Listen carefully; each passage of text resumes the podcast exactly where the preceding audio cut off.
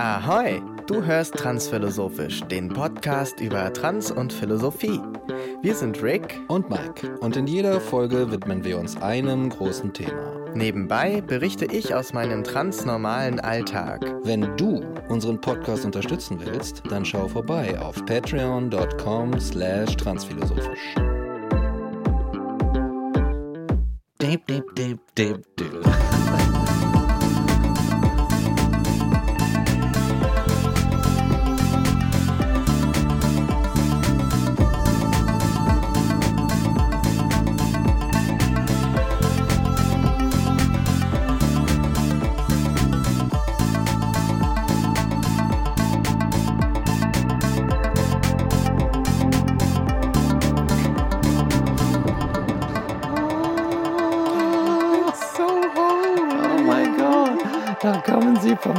Gesegelt.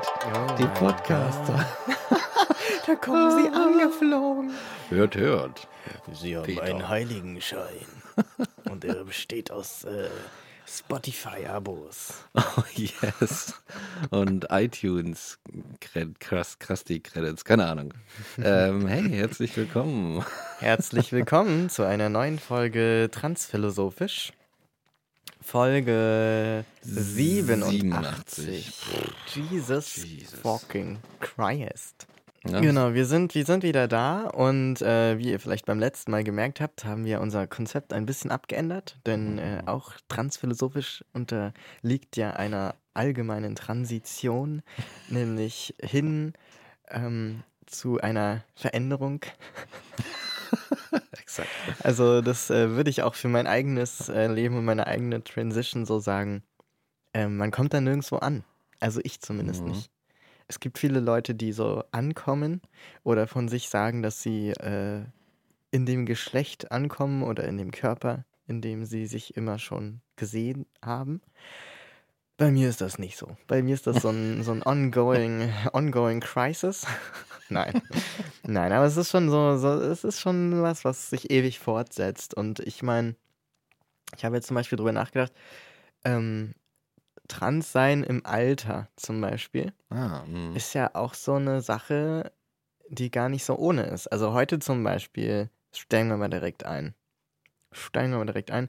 Heute war ich wieder beim Endokrinologen und ah. habe ähm, meine neue Spritze Testosteron bekommen. Und ähm, zu meinem Leidwesen haben die Personalmangel, was bedeutet, ah. dass sie gerade viele Leute einstellen oder ich glaube auch zur Probezeit da haben. Mhm. Und ähm, also ich bin mir sicher, dass alle Menschen, die in einem medizinischen Umfeld arbeiten, schon einiges an Erfahrung haben, bevor sie dort überhaupt landen. Dennoch ähm, fehlt, glaube ich, manchen dann eine gewisse Erfahrung, weil es spezielle Handgriffe gibt und so. Und ich glaube zum Beispiel so eine ähm, Testosteronspritze in den Muskel, intramuskulär, oh äh, zu spritzen, gehört jetzt nicht zum Alltagsrepertoire ähm, ah. von allen medizinischen Fachangestellten. Und das habe ich dann heute zu spüren bekommen. Oh, shit. Ähm, weil es war eine neue äh, Mitarbeiterin da, auf jeden Fall, die ich noch nicht vorher gesehen habe. Ähm, und das fiel schon auf beim Namen aufrufen, weil ich so dachte, meint sie jetzt mich oder nicht? Weil sie scheinbar meinen Namen noch nicht gesagt hatte vorher und ich das so nicht zuordnen konnte. ähm, jedenfalls war ich dann halt äh, auf der Liege. Ich liege dann ja immer seitlich und dann kriege ich so eine Spritze in Poppes. Oh. Und das Ding ist, ähm, du machst dich dann so frei, ne? Deine eine Arschbacke liegt so frei und dann normalerweise gucken die dann da so kurz, ähm, suchen sich einen Punkt raus und dann zack, Spritze rein und dann zieht's halt ewig. Also es ah. dauert sehr lange, ist halt sehr zähflüssig. Ah. Und sie hat aber heute so meine Arschbacke genommen und die dann, also immer so mein, meine Hüfte quasi und mein Arsch so ein bisschen so geschüttelt. Und als wenn sie so rausfinden will, wo dieser Muskel jetzt genau bei mir ist, wo dann intramuskulär diese Spritze reinkommt. Und dann hat sie sich so eine Stelle rausgesucht und die wird ja vorher desinfiziert. Und ich dachte so, das, das ist zu nah an der Hüfte. Das ist nicht, oh. das ist nicht da, wo die sonst immer gespritzt haben, ne? Und sie, und sie sagt so, ja, so, äh, ist alles entspannt, sind sie entspannt und so, äh, Muskeln nicht anspannen. Ich so, ja, alles gut. Und dann ich spritze jetzt und dann haut sie die Spritze so rein. Und ich merke so mit den ersten zwei Sekunden, nee, das, das war auf jeden Fall nicht da, wo die sonst immer gespritzt haben. Oh. Und das ist ja trotzdem, der Muskel ist ja groß, ne? Also es ist jetzt, ich bin mir sicher, sie hat nicht neben den Muskel Ah, oder okay. irgendwas getroffen. Ähm, aber trotzdem an der Stelle, wo es vielleicht nicht so einfach ähm, sich verteilt oder wo auf jeden Fall die vielleicht irgendein anderer Nerv langläuft, ne? Weil als ich dann aufstand, ähm, da tat mir dann so ein, äh, eine Verkettung von Nerven weh, die so vom Arsch, von der Hüfte quer über den Oberschenkel in die Innenseite des Knies bis runter zu den Füßen Ach so weh tat auf einmal, weil das Zeug ist halt nicht wie sonst bei vielen Sachen, dass es dir eben in die Blutbahn gespritzt wird und sich dann verteilt in deinen Arterien, wo Platz ist für eine weitere Flüssigkeit, sondern intramuskulär bedeutet ja zwischen die Muskelfasern. Mhm. So, da ist eh kein Platz. Also das führt immer zu so einem Druckgefühl. Das hast du zum Beispiel auch, wenn du beim Zahnarzt bist Mhm. und du kriegst diese Betäubung, die geht ja auch in den Muskel. So, und dann merkst du, wie das sich so verteilt und wie es so drückt. Man hat so ein Druckgefühl. Mhm. So, und jetzt ist das nicht nur so ein, was weiß ich, zwei Millimeterchen oder so, die du sonst so zum Beispiel Narkosemittel bekommst, sondern es ist halt so eine richtige dicke Ampulle, dickflüssiges Testo und das muss ich da erstmal verteilen. Oh, ich, äh, ich bin gehumpelt die ersten drei, drei, 30 Minuten, ne? Also. Und dann, und dann bin ich immer im Kreis gelaufen, weil ich das Gefühl habe, wenn man dann sich bewegt, dann verteilt es sich besser im Muskel. Keine Ahnung, ob das stimmt, aber es ist auf jeden Fall hilfreich. Und ich lief da also rum und, das war, und ich dachte dabei so drüber nach, oh, wenn ich erstmal so, wenn ich dann so 60 bin und dann Ah. spritzt es jemand dir so nicht ganz genau an deine Lieblingsstelle und dann hast du so erstmal eine Lähmung auf einer Seite. Ich weiß nicht, ob ich das mitmachen kann, weißt du?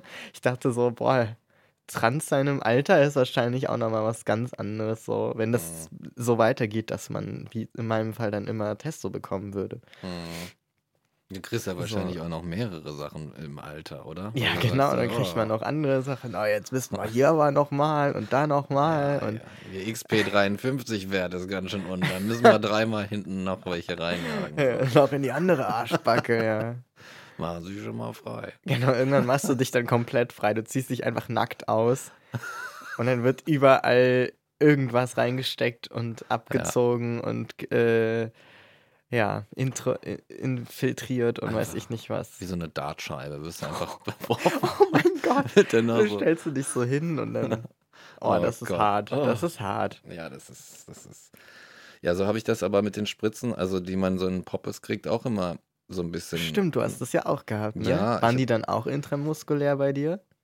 Äh, ich war psychisch, glaube ich, nicht so aufnahmefähig, als ich die bekommen habe, um da noch nachzufragen. Ich habe einfach Ja, ja. gesagt, ja, bring it, bring it in. Weißt du?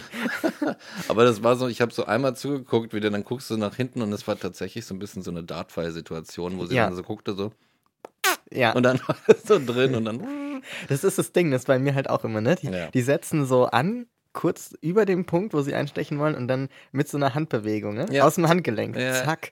Ja, Damit das halt so, glaube ich, naja, ich glaube tatsächlich wie beim Dart. Es ist ja, ja. nicht von ungefähr, dass das beim Dart eben, ne, wenn du mal Dart spielst, dann merkst du ja, ein Hauptproblem ist ja jetzt gar nicht, dass du die Scheibe triffst, sondern auch, dass wenn du die triffst, die Pfeile nicht so abspringen, ja, ja. weil sie wirklich schon auch senkrecht auf die Scheibe treffen müssen. Oder in was weiß ich für einem Winkel, was da jetzt irgendein Dart-Profi sagen würde, ja, nee, das müssen 41 Grad, oder keine Ahnung. Also, aber ja, das muss schon irgendwie richtig sitzen, die Bewegung, und dann machen die halt so ein. Deswegen musst du dich auch vorher entspannen, weil wenn du dann dich bewegst, dann hast du das Ding sonst wo. Ah, Das, ist- das ist ja so, wirklich, das ist ja irgendwie so eine Verkettung von Sachen im Körper. Ja. Irgendwie, wenn du da an einer Stelle triffst, dann fällt so eine Reihe Dominos um direkt so und, und geht einmal. durch.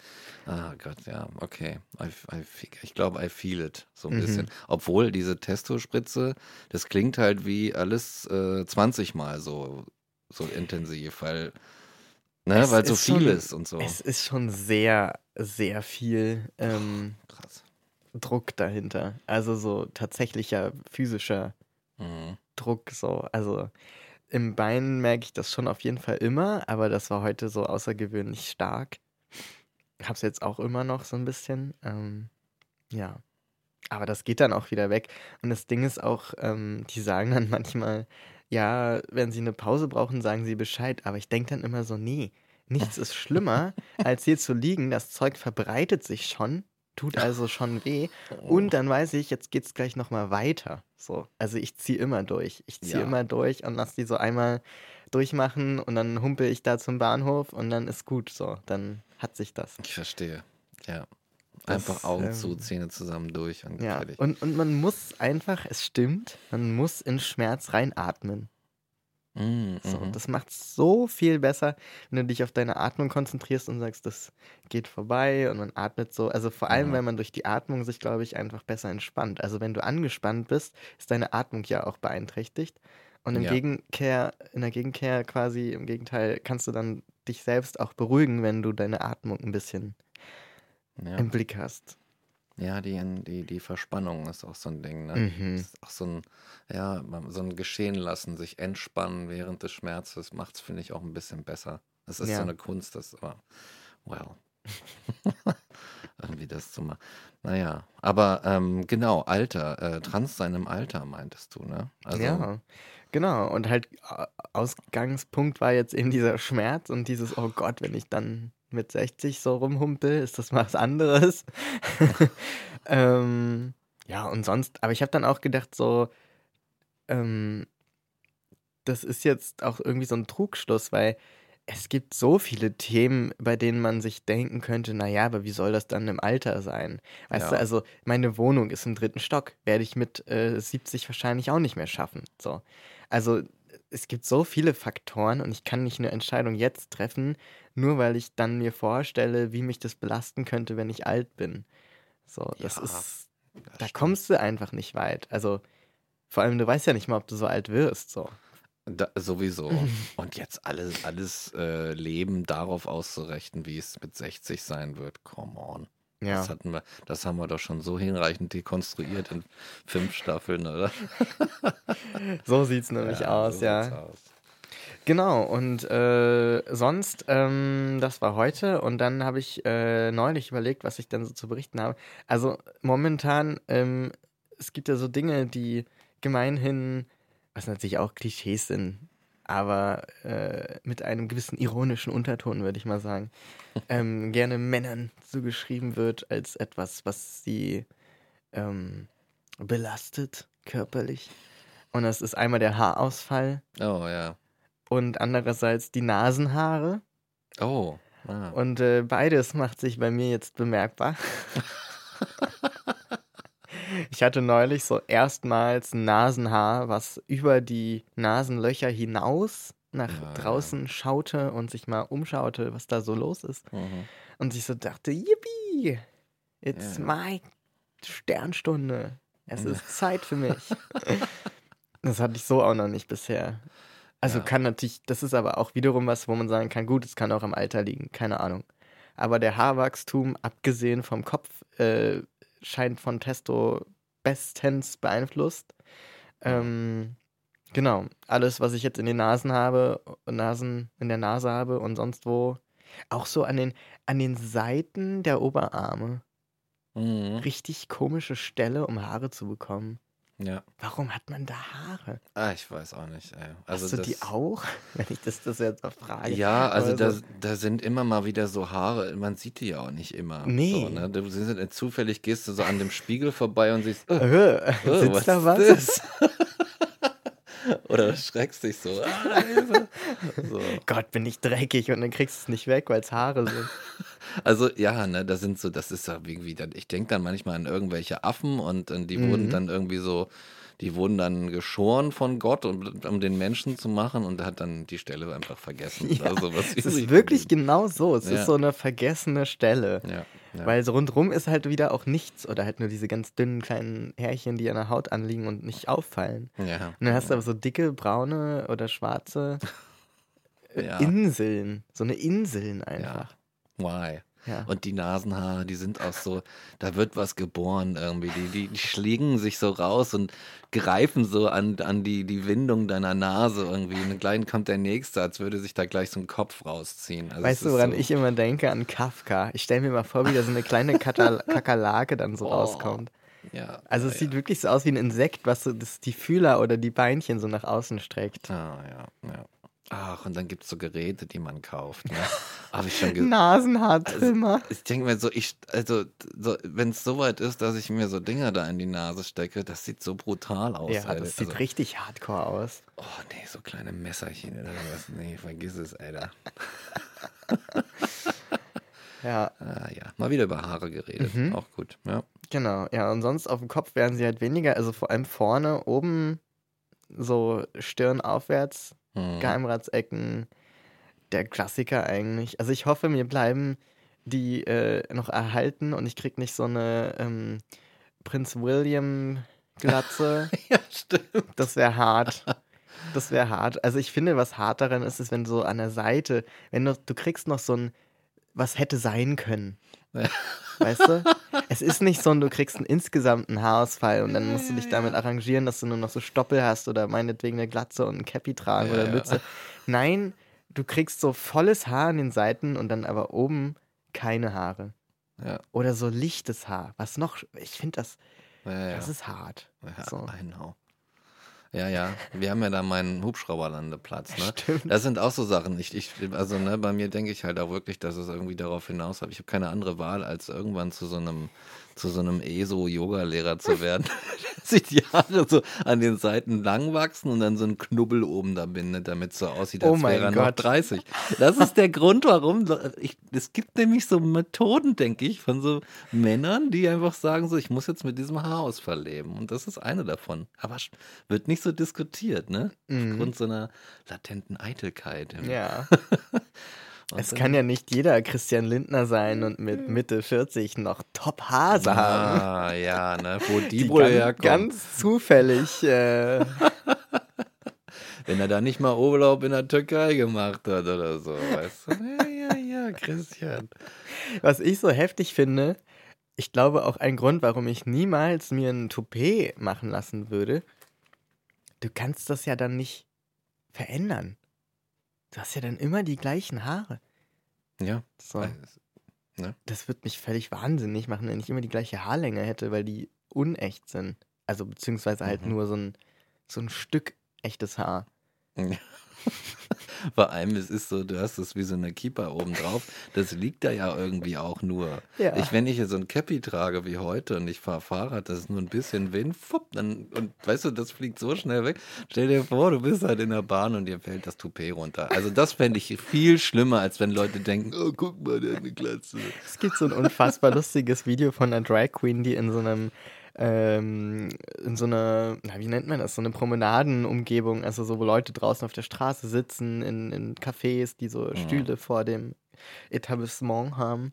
Da ist so eine Drag Queen, die macht eine kleine Show auf Rollerskates und dann macht sie so eine Rolle vorwärts und kommt quasi aus dem Schwung der Rollerblades, macht diese Rolle vorwärts auf dem Boden und kommt wieder hoch und mit dem Schwung aus der Rolle fliegen ihre äh, Haare, ihre Perücke so nach vorne weg und treffen, fallen so auf so einen Typen rauf und der ist so, was, what the fuck? Und schlägt es so weg, als also sich anfühlt wie irgendein so Tier oder so, ne? Und wirft es so weg und sie rollerte ihm hinterher mit den Armen nach vorne, so, ah, meine Perücke, meine Perücke, meine Haare, weißt du, und er so, oh mein Gott, und er, er geht dann halt so völlig pikiert weg und es rennt vor ihr weg, weil er so Angst hat vor der Drag Queen. Und es ist einfach so eine chaotische Szene. Ich liebe sie total. Und was so, allein schon, dass dann eine Drag Queen in der Fußgängerzone irgendwie Stunts macht und dann fliegt die Perücke weg und dann ist da auch noch so ein völlig verstörter Mensch. Großartig. Ein großes Stück äh, Zeitgeschichte. Ja. Ich habe noch eine, ähm, eine kleine, äh, äh, eine kleine Rubrik. Oh. Also nicht eine neue Rubrik, aber etwas für unsere Rubriken. Und zwar ähm, ist das das. Äh, I am sad Oh now. no. Das habe ich völlig vergessen. das ist so gut. I am Grüße. sad now. Grüße. Nee, das hier. Oh. Sentiment terrible. Ja, ein Sentiment terrible. Und zwar, kennst du das vielleicht? Ich war neulich auf einem Konzert. Und ähm, die Person, die das Konzert mitgegeben hat, ist eine Freundin von mir. Und äh, das heißt, und es war aber ein relativ gut besuchtes Konzert und ich Oh. wollte dann nach dem Konzert nochmal kurz zu ihr hin und mit ihr quatschen und ihr sozusagen Tschüss sagen, bevor ich dann gehe. Und äh, das war dann so, dass ziemlich viele Leute äh, nach dem Konzertende noch geblieben sind und dann mit ihr quatschen wollten, sich auch verabschieden wollten. Es waren, glaube ich, auch einfach viele Leute da, die sie kannten. Ja, okay. Und ähm, ich bin also so zu ihr hin und meinte dann, ähm, genau, ich gehe nochmal kurz auf Klo oder sowas und bin auch auf Klo und wollte mich dann von ihr verabschieden. Und ähm, als ich dann zurückkomme, ist halt so, so eine Traube um sie rum und alle wollen ihr, glaube ich, Tschüss sagen oder so, haben sie länger nicht gesehen und wollen so kurz mit ihr quatschen. Und ich stehe dann so und denke so, ah, ich sage einfach kurz Tschüss und dann gehe ich. Aber sie war die ganze Zeit in so Gespräche verwickelt mit den Leuten. Und das Sentiment terrible ist mir dann so nämlich passiert, dass ich nämlich irgendwann stand ich so bei ihr und es war so dieser Moment vergangen, in dem man so ein Gespräch hätte unterbrechen können und so, du, ich wollte dir nur kurz Tschüss sagen, mach's gut. und dann haut man ab. Es hat sich nämlich dann so entwickelt, dass ich die ganze Zeit außerhalb von so kleinen Kreisen stand, die sich so um sie gebildet haben, von verschiedenen Freundesgruppen, die sich alle dann jeweils kannten. Sagen wir mal, drei Leute aus einer WG von ihr, dann, was ich, äh, die Mutter und eine Freundin von ihr und so weiter. Also immer Leute, die sich mit ihr unterhalten konnten. Und ich war halt alleine da, ich kannte da niemanden. Oh. Außer sie. Und ich wollte ihr eigentlich nur Tschüss sagen. Und das heißt, alle standen da so rum und haben sich mit ihr unterhalten. Und ich war immer außerhalb dieser Kreise. Und ich hätte also immer in so einen Kreis reinplatzen müssen.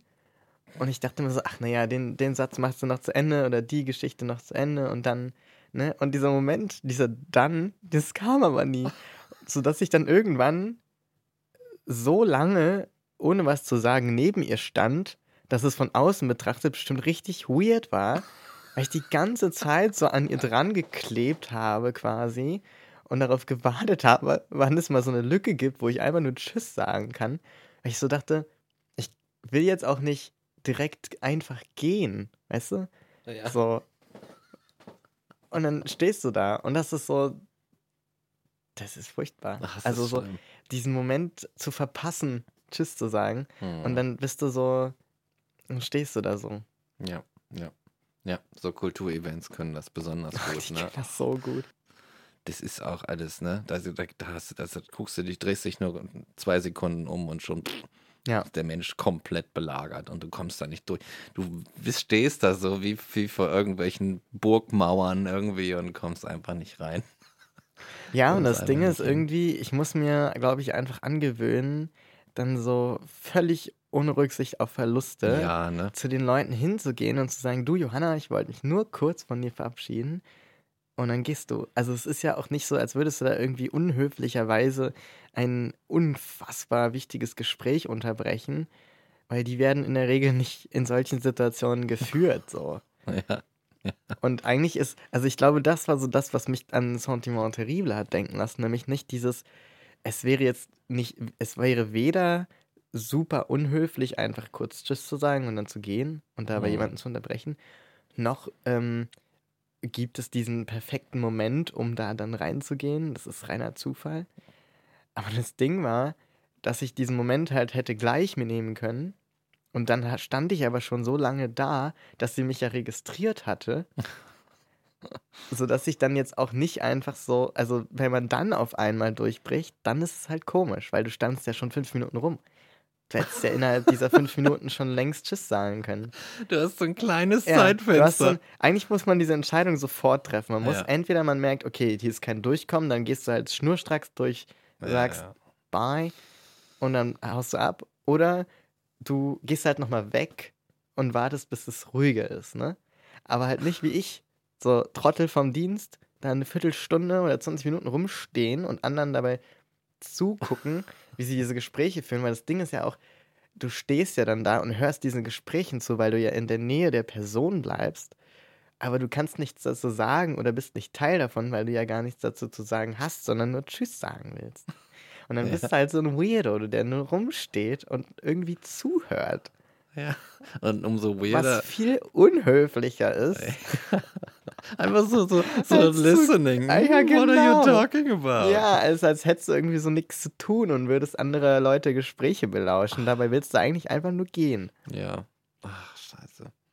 Ja, man muss tatsächlich einfach so total dreist reinpreschen, Mhm. äh, auf die andere Person nochmal so angucken und Ja, so genau. beschwichtigend lächeln und sagen so, hey, super Konzert, war ey, total cool, ich mache mich jetzt vom Acker, ich wollte nur kurz Tschüss sagen, so, ciao. So so eine In- und Out-Geschichte sein, so dirty shit, ne? Irgendwie so ganz kurz rein, Absolut. und wieder raus. Und das Allerschlimmste ist, ähm, wenn du, wenn andere das dann machen, während du da stehst und wartest. Und dann denkst du dir so, so scheiße, scheiße, genau so hätte ich es auch machen sollen. Und dann kannst du das aber nicht mehr machen, weil du stehst ja da schon. Du wurdest ja schon registriert als jemand, der jetzt da Ja. wartet, um irgendwas zu tun. Ja, genau. Und du siehst die andere Person reinkommen, es durchziehen Ja, und und du denkst abziehen. so, oh my god, I could have been you. That could have been me. Und ja, ja, ja, das ist, äh, ich verstehe das absolut. Definitiv ein Sentiment terrible. Ja. Definitiv. Ja, so war das damals. so war das damals. Ja. Wir haben uns ja, ähm, darauf wollte ich vorhin eigentlich hinaus, ein neues Konzept ausgedacht, Mhm, mhm. was davon handelt, dass wir jetzt einfach ein endloses Gespräch führen. Toll.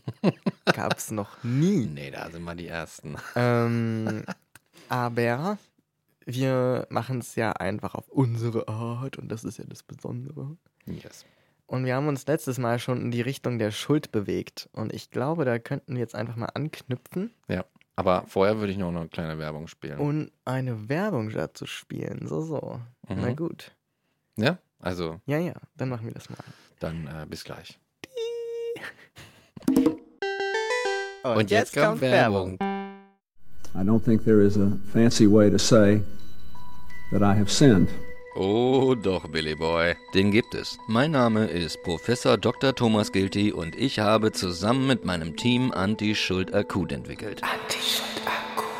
Früher oder später trifft es jeden einmal. Wir hatten Sex am Arbeitsplatz, haben Mitarbeiterinnen oder Untergebene sexuell belästigt, uns an schmutzigen Millionendeals beteiligt, dabei schamlos Gesundheit, Leben oder sogar den Arbeitsplatz anderer gefährdet. I've never said I'm a perfect person. Im Arbeitsalltag schaffen wir es meistens, uns vor Schuld durch Entspannung, Schweigen oder Verlagerung zu schützen. Der guckt am Tag bestimmt genauso oft in den Spiegel wie Christian Lindner. Dennoch trifft es viele von uns meistens unerwartet. It was Die Folgen reichen von Jobverlust über Mandatsverlust, Vermögensverlust bis hin zu irreversiblen Langzeitschäden an Ruf und Ego. Anti-Schuld akut sorgt schon nach einmaliger Einnahme für eine wertvolle Synapsenbildung, die Ihr Sprachzentrum mit wirksamen Anti-Schuld-Floskeln versorgt. Klinisch getestet und durch statistische Realstudien belegt. Und ich bin selbst auch ein Mensch mit Fehlern und Schwächen. Und ich sage ebenso, dass ich mich von Herzen bei all jenen entschuldige, die ich mit Blick auf die Bearbeitung dieser Doktorarbeit verletzt habe. Entschuldigung. Vielen Dank. Gerne. Now in English. Sorry. I was an idiot. I've said and done things I regret. I said it, I was wrong, and I apologize. Ich muss mich bei RTL hier an dieser Stelle entschuldigen. RTL war bislang der einzige Sender, der sich bemüht hat um ein Interview mit mir. Mir ist klar geworden, wie irritierend die private Finanzierung unseres Einfamilienhauses in der Öffentlichkeit gewirkt hat. Das war nicht geradlinig und das tut mir leid. I apologized many times to her, and I hope that down the line she will be able to forgive me for that. Es ist aber trotz aller Vorbereitungen nicht durchweg gelungen, die öffentliche Ordnung aufrechtzuerhalten. Dafür, dass das geschehen ist, bitte ich die Hamburgerinnen und Hamburger um Entschuldigung. Anti-Schuld akut. Sagen Sie Schuld Alles Gute. und behalten Sie die Million mit und alles wird gut. Zu Risiken und Nebenwirkungen lesen Sie die Bibel oder fragen Sie einen Anwalt oder Investmentberater. Werbung Ende. Yes. Äh, welcome back ähm, zur Schuld. Yes. Schuld. Schuldfrage. Heute ist Ja. die Schuldfrage. Du, ähm, Für die, die nicht Anti-Schuld akut genommen haben. Exakt. So sieht's aus. I'm very Ähm, sorry. Ja. You wanted, you wanted to say something? War das so eben gerade? Äh, nö, ich wollte nur das Thema einleiten. Okay. Ich habe, äh, also ich kann auch was sagen, aber oder willst du jetzt Nee, ich dachte, sagen? ich hätte dich jetzt unterbrochen mit meinem wüsten Werbungs, äh, so wie YouTube das immer tut. So Alter, rein. YouTube setzt dir einfach so eine Clockwork Orange Brille auf, mit der du die Augen nicht zumachen kannst und sagt, du guckst jetzt 30 Sekunden lang Werbung. Ja. Oder zwei Minuten. Früher gab es noch diesen ähm, Jetzt Werbung überspringen-Button und du musstest nur 15 Sekunden oder so gucken und konntest dann wenigstens so, das hat auch einen Countdown gegeben, das war so, Mhm. das war so ein Ende in Sicht und jetzt mittlerweile, also ich, ich pf, wir hatten es ja letztes Mal, ich spüre da schon sehr viel Hass. Auf jeden Also so, Fall. man, also wenn man, wenn man so einen Anlass braucht, Ja. um so in eine Rage zu kommen, um so eine gewisse Form von Aggression zu spüren, da reicht ein YouTube-Video. ja, ja, ohne Scheiß. Und das wird auch besser. Also YouTube wird besser darin, Adblocker zu killen. Witzig, ne? Das ist ein richtiger, richtiger Krieg. Das sind Wettrüsten. Ja, das Also ein Wettrüsten. ewig langes Wettrüsten. Und so sinnlos einfach. Ich will ja nur ein scheiß Video gucken, weißt du, und die ballern sich da eine Technologie in die andere um die Ohren und Ja. investieren Money da rein. Ja, auf jeden Fall. Das ist so eine Hassnummer. Also, ähm, äh, ku- kurzer Themensprung. Ich hatte nochmal drüber nachgedacht, was ich am Ende der letzten Folge da so hingestammelt habe und dachte, ich relativiere das nochmal. Ähm, das war jetzt natürlich nicht ganz differenziert, wie ich da mit der Schuld umgegangen bin. Und ähm, also ich meinte ja irgendwie sowas wie, dass äh, Schuld auch definitiv was vom Menschen konstruiertes ist und das ist auch keine so in der Art von wegen, ist doch keine wahre Empfindung und das müssen wir doch äh, ablegen und überwinden und so ein Scheiß. Aber ähm, ja, wie das halt so ist, zwei Wochen verändern viel. Ich habe nochmal drüber nachgedacht. Ich denke mir so, ähm, kann sein auf irgendeine Art und Weise. Aber wenn, dann ist das nicht besonders differenziert äh, ausgeführt. Und zweitens würde ich noch die Tür aufmachen und sagen, es gibt da ja schon sowas wie ein Schuldempfinden irgendwie sehr, sehr direkt, sehr stark, wenn wir schon recht klein sind. Also es ist sehr leicht, sehr leicht, so ein Schuldempfinden in uns äh, zu erwecken oder das entstehen zu lassen, ohne direkt zu sagen, oh, du bist so ein schuldiges kleines Kind oder so, das dann sogar richtige Folgeschäden auch haben kann in deiner Psyche und so. Ne? Wenn da einfach so eine, so eine unaufgearbeitete Schuld so rumblubbert und so, dann trägst du das manchmal bis ins Erwachsenenalter so mit. Wollte ich nur ergänzend hinzugeben. Ja. Schuld. Ja, und also wir hatten es, glaube ich, auch letztes Mal schon, dass wir so äh, das auch mit der Scham in Verbindung gebracht Mhm. haben. Und ich habe mich gerade gefragt, was, was Schuld ist oder wie ich es beschreiben würde. Und auch mit dieser Frage, ob es jetzt äh, so in uns schon da ist oder eben so aufoktroyiert als Konstrukt. Und ähm, ich habe da vor allem an Hunde gedacht, weil wenn du Hunden irgendwie so, wenn du mit Hunden schimpfst, weil sie zum Beispiel ähm, einen Schuh zerbissen haben oder so. Mhm. Oder nee, das wäre ja dann vielleicht auch eine Reaktion auf dieses Schimpfen, auf die Aggression. Aber tatsächlich schon vorher. Also Hunde schämen sich ja und fühlen sich schuldig, Mhm. wenn du irgendwo reinkommst und die haben irgendwie so die Schuhe zerbissen, dann wissen sie schon, dass sie das nicht hätten machen sollen und dass du jetzt wahrscheinlich schimpfen wirst und ziehen dann so den Schwanz ein und sind so ganz klein und legen sich hin und sind so. "Oh." Mhm. Und, ähm, und die haben ja dieses, also wie soll, also es wäre krass, wenn wir als Menschen es schaffen würden, einem, einer anderen Spezies unsere Konstrukte so in dieser Tiefe beizubringen, wie man das jetzt bei anderen Menschen machen Mhm. könnte. Und ähm, ich denke, dass die jetzt vielleicht, also dass, dass die Schuld eigentlich so das ist, wo man so Ursache-Wirkung mäßig, wo man quasi aus einer Sache, ähm, wo man so, so von sich weiß, man ist die Ursache einer negativen Wirkung. So, weißt du, also Mhm. ich bin, ich bin schuld, dass XY.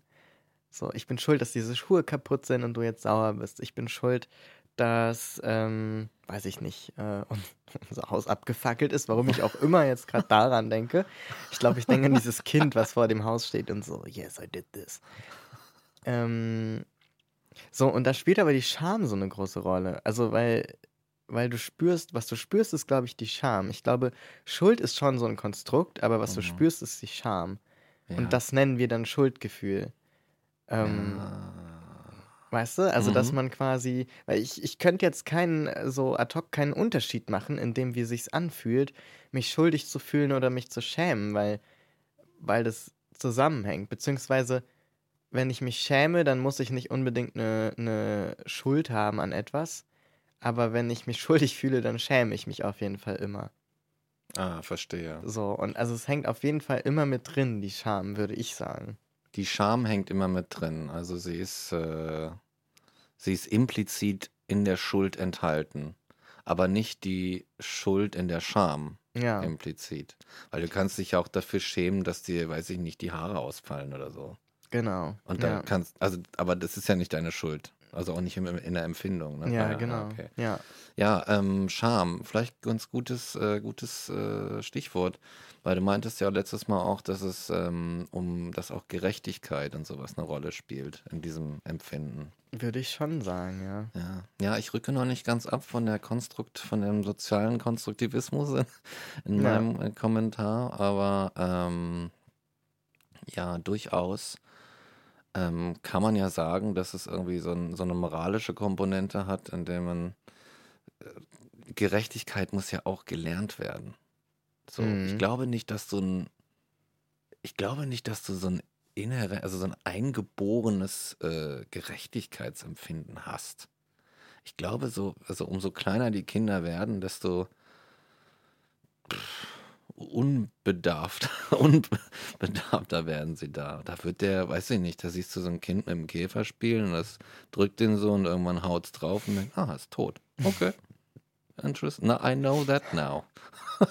Habe ich das I gelernt. can kill. I can kill this stuff. Ja, so, ja, ja, voll. So. Stimmt. Ja, ja. Ja, ich glaube auch, dass Gerechtigkeit äh, zumindest zu einem sehr, sehr großen Teil äh, konstruiert ist.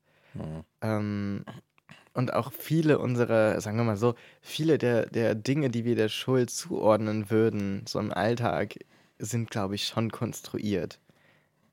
Ja. Das würde ich auf jeden Fall sagen. ja. So, Ja. Aber bei so Dingen wie zum Beispiel der Scham, ähm, weiß ich es dann wieder nicht so genau. Weil so ein kleines Kind schämt sich ab, also ab einem gewissen Punkt, wenn es so über sich bewusst ist. Mhm. Das ist eigentlich, soweit ich das mitbekommen habe, ich meine, ich bin jetzt kein, ich habe da jetzt auch keine große Ahnung, aber was ich irgendwie meine, mich zu erinnern, ist so mit dem Alter, wo du dann über dich selbst so bewusst wirst und dich selber auch erkennst so im, und äh, so, okay, ich, es gibt mich und es gibt die anderen und es ist nicht so, Mhm. Ja, ja. also meine Wahrnehmung ist nicht der, Ko nicht, ist nicht der Kosmos quasi, sondern so mein, ich bin unterschieden von anderen und so weiter. In dem Moment äh, weißt du ja dann auch, okay, ich kann mich wahrnehmen, aber ich kann auch andere wahrnehmen. Das heißt, die können mich auch wahrnehmen. Und ab dem Punkt gibt es dann sowas wie ein Schamgefühl, weil du halt dann drüber nachdenkst, ja, wie sehen mich denn andere und was bedeutet das? So, und so, dass Kinder dann zum Beispiel relativ früh, obwohl sie noch keinen Bezug zu Sexualität zum Beispiel haben oder zu irgendwelchen Dingen, die mit Körpern zu tun haben, trotzdem schon so ein Körperschamgefühl entwickeln und so, nee, ich möchte mich jetzt nicht mehr zeigen. Mhm. So, und das ist ja nicht unbedingt, also kann man sich jetzt streiten, aber ich würde jetzt nicht sagen, das ist, weil die irgendwie gelernt haben, ja, Nacktheit ist schlecht und so, sondern das ist oft auch, gerade wenn die Kinder äh, zum Beispiel aufgewachsen sind mit, klar, am Strand nackt rumlaufen und so, überhaupt Mhm. kein Ding, selbst dann und selbst diese Kinder entwickeln so ein Gefühl von, "Mm, nee, irgendwie Mhm. nicht mehr.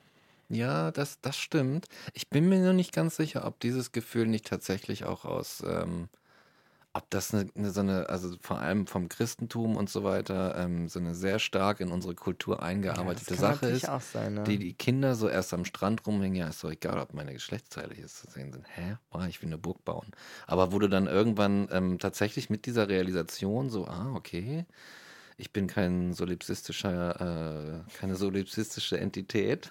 Was ist denn eine solipsistische Entität? Eine solipsistische, also ein Solipsist denkt, alle, ähm, das ist nur das wahr, was ich, was ich wahrnehme. Alles andere ist Bullshit. Also auch du wärst dann, wenn ich Solipsist bin, dann gäb's dich gar nicht, weil du bist einfach nur. Pff, Deine, deine eigene Vorstellung. ja, irgendwas in meiner Vorstellung, aber mehr nicht. Dann, also ich finde, das allererste, was gegen diese Vorstellung spricht von sich selbst als Solipsist, wäre, was für ein Scheiß man sich dann offenbar ausdenkt. Ja. Also wenn ich diese Welt mir hier, die wir haben, vorstellen, also wenn das nur mein Verdienst ist, ja, also da ist ja aber einiges falsch mit mir. Ne? Da habe ich ja echt Scheiße gebaut. Ohne Witz. Was habe ich denn da gemacht? Ja. Weißt du, das ist ja auch deine Verantwortung dann Total. plötzlich. Ja, so eine Scheiße, nee. I did this. Oh, shit. I killed all those people. Oh, yeah. Ja, ne?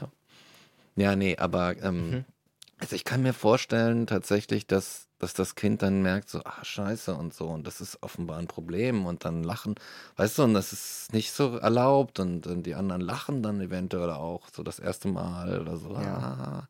Ich habe auch gerade gedacht, ich nehme das sofort wieder zurück, weil ich dachte gerade so, es gibt ja auch genug ähm, Aufzeichnungen von und noch existierende äh, Menschen, die zum Beispiel ähm, in, weiß ich nicht, in kleinen Kommunen leben oder in, in äh, irgendwelchen Ah. Stämmen oder so, wo das halt voll normal ist, nackt zu sein oder nur so ein paar ähm, Schilfblätter sich umzuspannen und so. Und da geht's nicht darum. So, das ist so egal. Mhm. Und das ist ja so, das ist ja eigentlich das Gegenbeispiel. Das Ja, sind stimmt. genauso Menschen wie alle anderen, mit Ja. anderen äh, Konstrukten aufgewachsen und bei denen spielt es überhaupt keine Rolle. Und insgesamt gar nicht so wenig Menschen. So nee, genau, deswegen, Globus, ne? Es sind, ja. Ist ja nicht nur so, ah, die Naturvölker und so. Ja. Ist ja auch immer so, wir und die, die, so. Aber Ja. es ist also einfach geschichtlich Ja. ja, muss ich direkt wieder verwerfen. Aber es ist trotzdem krass und ich glaube, das äh, kann man schon sagen, wie früh dann offenbar diese Konstrukte, ob jetzt christlich oder nicht, Ja. schon auf uns einwirken. Also wenn wir gerade mal uns darüber bewusst sind, dass wir existieren und andere uns wahrnehmen, Mhm. dann ist so der nächstbeste Schritt, oh Gott, ich schäme mich, weil mich andere nackt sehen. Ja. Es ist schon heftig, wie früh das anfängt, Das ist Alter. bitter, ja. Mann, da haben wir noch einiges vor uns an Arbeit. Ja, ich denke auch, ne? Was ist denn da, was ist denn da, was ist denn da im Argen?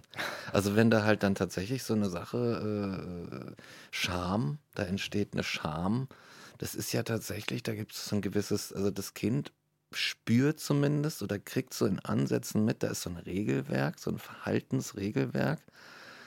Und ich komme jetzt so langsam in so ein Bewusstsein davon, und ähm, naja, versucht natürlich dem auch zu entsprechen, um keine, keinen Ärger zu kriegen. Also Mhm. einfach keine Probleme zu kriegen. Ich bin total, ich bin so klein irgendwie schon. Ich bin abhängig von diesen großen Leuten, die geben mir Fressen und so, die haben, geben mir ein Zimmer. Ich spiele mal lieber meine Rolle. Naja, und auch ja eine Vorbildfunktion, also weil Ja. die Eltern sind ja angezogen die ganze Zeit. Exakt, So, ja. warum, warum bin ich dann nicht angezogen? Ist ein nicht weit hergeholter Gedanke. Ja. ja. Also, das ist ja auch einfach normal nachzuahmen. Ja.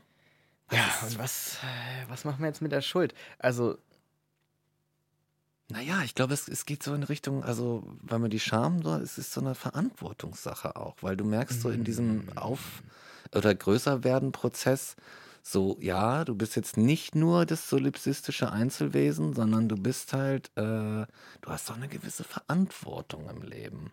hm, Da kommen so die ersten Verantwortungen so in dein Leben und so. Dafür musst du Sorge tragen, dass, äh, dass dort die Ordnung bestehen und bleibt und nicht verletzt wird von dir, kleines Wesen. So, und wenn du, wenn du diese Verantwortung nicht äh, ordnungsgemäß übernimmst und trägst und äh, da auch Grenzen übertrittst oder so, dann machst du dich schuldig. Dann machst du dich da einer, eines Vergehens schuldig, für das du natürlich auch in einer gewissen Weise bestraft werden musst. hm. So, vielleicht mit Gelächter oder mit äh, Entwertung oder so. Ne? Und ich glaube, so könnte das so ein bisschen zustande kommen. Ja. ich habe, ja, ja, total. Also, ähm, Ja. Also einmal das, die Bestrafung und die Verantwortung und andererseits dachte ich auch gerade über die ähm, über die Schuld im Sinne von etwas nehmen und etwas zurückgeben. Also wenn ich dir was leihe und du schuldest es mir, ne, dann Mhm. habe ich dir was gegeben und dann sollst du es mir zurückgeben. Und solange du das nicht tust, stehst du in meiner Schuld. Hm. Das ist ja nochmal ein ganz anderer Schuldbegriff. Ja. Ähm, also vielleicht einer, der sich vor allem auf so ein materielles, äh, so eine materielle Schuld bezieht und dann gibt es vielleicht die immaterielle Schuld, so die, die Schuld als äh, soziales Konstrukt. Und äh, was mich gerade interessiert, ist so die Verhält, also ob das zusammenhängt oder ob es eigentlich zwei völlig unterschiedliche Konzepte sind. Weil das eine- Materielle und immaterielle, oder? ja, also jetzt Schuld im Konkreten. Mhm. So, weil wenn ich, ähm, es gibt ja also der, der, Zwischenweg, wo sich die beiden äh, ineinander verschlungen haben, sind dann so äh, soziale Bringschulden. Ah, Ähm, also wenn ich zum Beispiel dir ein Geschenk gemacht habe, ja, oh ja, das ich. dann natürlich schuldest du mir dann nicht das Geschenk an sich, so, aber du schuldest mir den sozialen äh, Teil, nämlich mir dann auch ein Geschenk zu machen. Genau. Wenn ich nehme So. an, wenn du mir eine Rolex geschenkt hast, dann kann Genau, ich, ja. ne, kann ich ja nicht auch einfach mit so einem Lidl äh, Kugelschreiber um die Ecke kommen und sagen, hey, habe ich dir mitgebracht. Was krass ist, weil in dem Moment beeinflusst die materielle Schuld unser, unser Empfinden im Sozialen. Also ich finde dich dann unsympathisch, also wenn diese Regeln für uns gelten, ja, Ja, diese ja. sozialen Regeln, dann finde ich dich unsympathisch und regelrecht unhöflich, wenn du mir nicht ein gleichwertiges Geschenk gibst. So. Und das ist ja nicht, das geht ja nicht darum, dass ich dann weniger ähm, Kapital habe. Es geht ja nicht um den materiellen Wert. Es geht ja tatsächlich um den sozialen Wert, der Ja. aber da an dieser Stelle geknüpft wird an das Materielle. Also es ist wirklich so eine richtig enge, also es ist quasi eine Gleichsetzung. Ja, Sozusagen, als könnte man in dem Moment so ein soziales Gefüge in Zahlen ausdrücken. ja. Was total abgefahren ist eigentlich. Ja, so der Tausch und Austausch von Sachen und Werte, die man denen so zumisst. Es ist ja so ein bisschen wie Geld, ne? Muss Ja. man sagen. Es ist ein bisschen wie Geld. Ja, also genau, das, das ist ja das, was ich so krass finde. Also, Ja. ähm, weil gerade bei Geschenken, ähm, weil wenn ich dir zum Beispiel, sagen wir mal, ich gebe dir 300 Euro, dann ist uns ja eigentlich total klar, wenn du mir was zurückgibst, dann gibst du mir nicht 3 Euro zurück, sondern gibst du mir 300 Ja. Euro zurück. So, weil das, das ist die Idee dieser Schuld. Und in dieser Form von Schuld musst du ja aber eigentlich kein Schuldgefühl haben. So, wenn wir uns darauf geeinigt haben. Ja. So, witzigerweise. Also da muss das Gefühl überhaupt keine Rolle spielen. So, ich, ich habe ja kein, also im besten Fall habe ich zum Beispiel dem, der Bank gegenüber jetzt kein Schuldgefühl, wenn ich in den Dispo gehe. So, Ja. und denkst, oh nein, oh, die arme Bank und so, weißt So du? ungerecht von Das mir. ist aber so ungerecht von mir, so egoistisch, dass ich Ja. jetzt hier in den Dispo gehe. Ja. So, sondern du denkst dir, ja, und dann muss ich halt ein bisschen arbeiten und dann zahle ich das zurück, weil gerade ist hart oder so.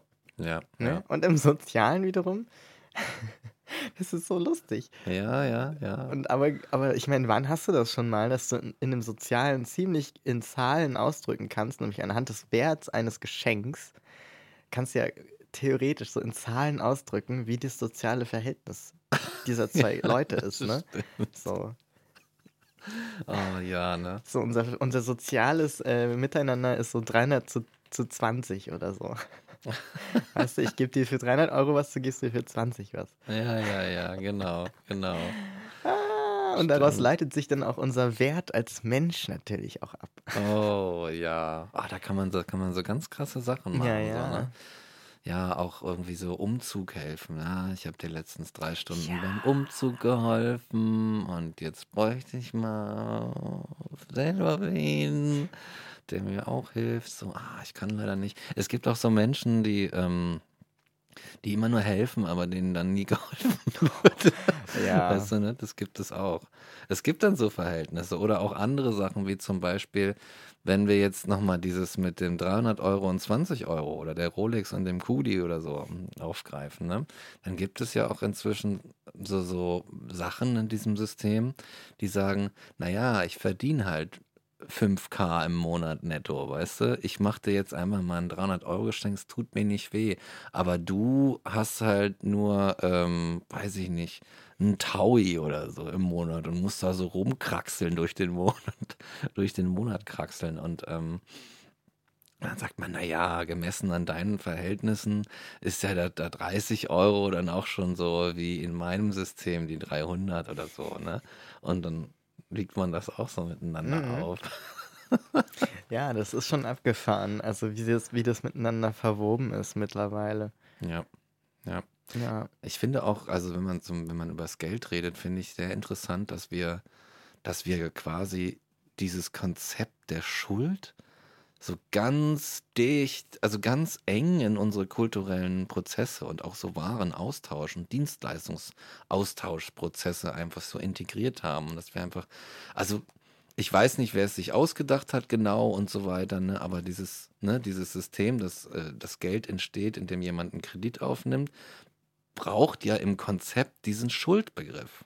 Du musst ja dieses, die, das Konzept der Schuld haben, um so ein System bauen zu können. Und zu sagen irgendwie, hey, pass auf, wir machen das so, und dann gibt's, dann ist das der der Bank schuldig oder so, und dann gibt er, dann ist er richtig, richtig motiviert und angetrieben und so, und dann macht das noch einer, und dann boomt die Wirtschaft irgendwie so. Und ähm, äh, es ist schon, aber dadurch, dass, dass, dass das so gebaut ist an so, einem, an so einem Kernelement der Gesellschaft, hast du immer was von dem Konzept Schuld in der Regel in der Tasche. Mhm. Und alles, was du tust, hat immer so, ein, so, ein, so, ein, so eine leichte, so, einen, so einen kleinen Codeschnipsel. Also Code-Schnipsel, nicht Code. Oh Gott. Oh no. So ein Code. Niemand hat das gedacht. Niemand hat das gedacht. Bis du es gesagt hast. Only me. Scheiße. Oh no, mein Brain. Ich habe wieder Kaffee getrunken. Das, ist, das war, ich wusste. Das ist jetzt wieder passiert. meine Schuld. It Ne? was your fault. Du bist schuld. ja, Mann. Ne? Naja, also so ein kleiner Codeschnipsel ähm, Schuld ist. Jetzt kann man es nicht mal anfinken irgendwie, ne? Nee. Ah, scheiße. Ja, so ein kleiner. Daran bist du schuld. Daran bin ich schuld. You're welcome. Ähm, ja, ist da auf jeden Fall immer drin. Und das fand ich, fand ich schon immer faszinierend. So. Ja, man braucht ja auch nur einmal durch Berlin Mitte zu laufen und äh, der Schuldenuhr einen Besuch abzustatten. Äh, abst abstatten? Ab ja, genau. Ähm, dann, dann kriegt man mal so ein Gefühl dafür, Ja. wie ausschlaggebend Schulden für unsere, unsere, weißt du, Ja. unsere Mike, Ja, ja. unsere ähm, Weltgeschichte ist äh, im Sinne von hier in Deutschland. Ja, Also, ähm, und auch natürlich Europa und also letztlich weltweit, aber diese Schuldenuhr zeigt einem schon auch, ja, ja, reichstes Land der Welt, my ass, ne? Ah, ja, also, ja. oder drittreichstes, keine Ahnung.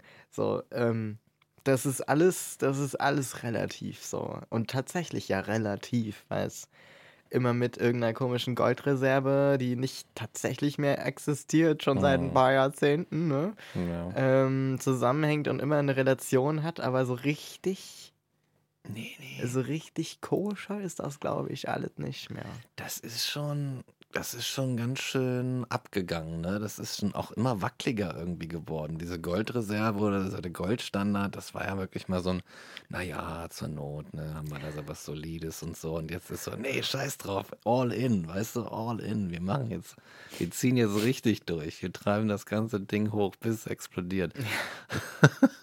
und dann noch die Wall Street. Yes, fuck it, Alter. Hier irgendwie. Lehman. Brothers. Lehman. Brothers. Let's do this shit. Weißt du, der Wolf, tausend Wölfe an der Wall Street und so weiter. Und, es, und wir gehen immer weiter Richtung Kollaps.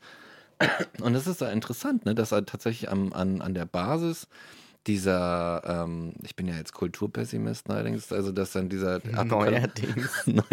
Das ist der eigentliche Witz da dran. Genau, ja, nee, nee, öffentlich, also Ach so, geouteter, geouteter Ja, okay. Kulturpessimist. Ja. Ähm, dass ja an der Basis von dieser, von diesem Wahnsinn, diesem apokalyptischen Wahnsinn, den wir dazu schreiben, wirklich wiederum dieses Schuldkonzept ist, was ich, ich weiß es nicht genau, aber was glaube ich doch schon ziemlich eine biblische Sache ist. Also was zumindest auf so biblische Dimensionen zurückgeführt wird. Und das fände ich doch interessant. Ne? Also das Konzept der Schuld. Soweit ich weiß, ist das so eine biblische Geschichte. Die Bibel wieder. Die Bibel, so, so. Scheiß Bibel. Ach ja. Muss man erstmal machen als Buch. So ein, so, ein, so ein. Ausmaß annehmen an äh, weltgeschichtlicher Bedeutung. Also Ja. ist schon nicht schlecht, ne? Im Grunde so eine Anthologie, weißt du, mit ein paar Stories von Ja. so einem Digi. Stell dir mal die Antholo vor, die Anthologie, in der deine Kurzgeschichte drin ist, wird auf einmal zur neuen Bibel. Das wäre so Das wär so lustig. völlig, völlig zufällig. So Ja. ohne Grund. Niemand versteht es. Es passiert einfach. Ja, ja, Das ja. wäre richtig lustig. Und da stehen irgendwelche Leute in, in 2000 Jahren und in so einem großen Gebäude und verlesen das und so, ne? Und dann so der große Mike sprach. So, bla, keine Ahnung, was ich so schreibe, ne? Aber so wie absurd. How could this happen? Oder beziehungsweise, dass Menschen auf so eine Art und Weise irgendwie Gesellschaften damit bauen oder Kulturen damit basteln. What happened? Wollen wir das? Wollen Mike? wir das? Wollen No, ich wir glaube, das? glaub, es war nie der Plan. Don't do it. Future. ja. Ich ja. Hab, ähm, ja, ja, genau. Ähm, lass uns nochmal auf die, auf die menschliche Schuld zurückkommen. Yes.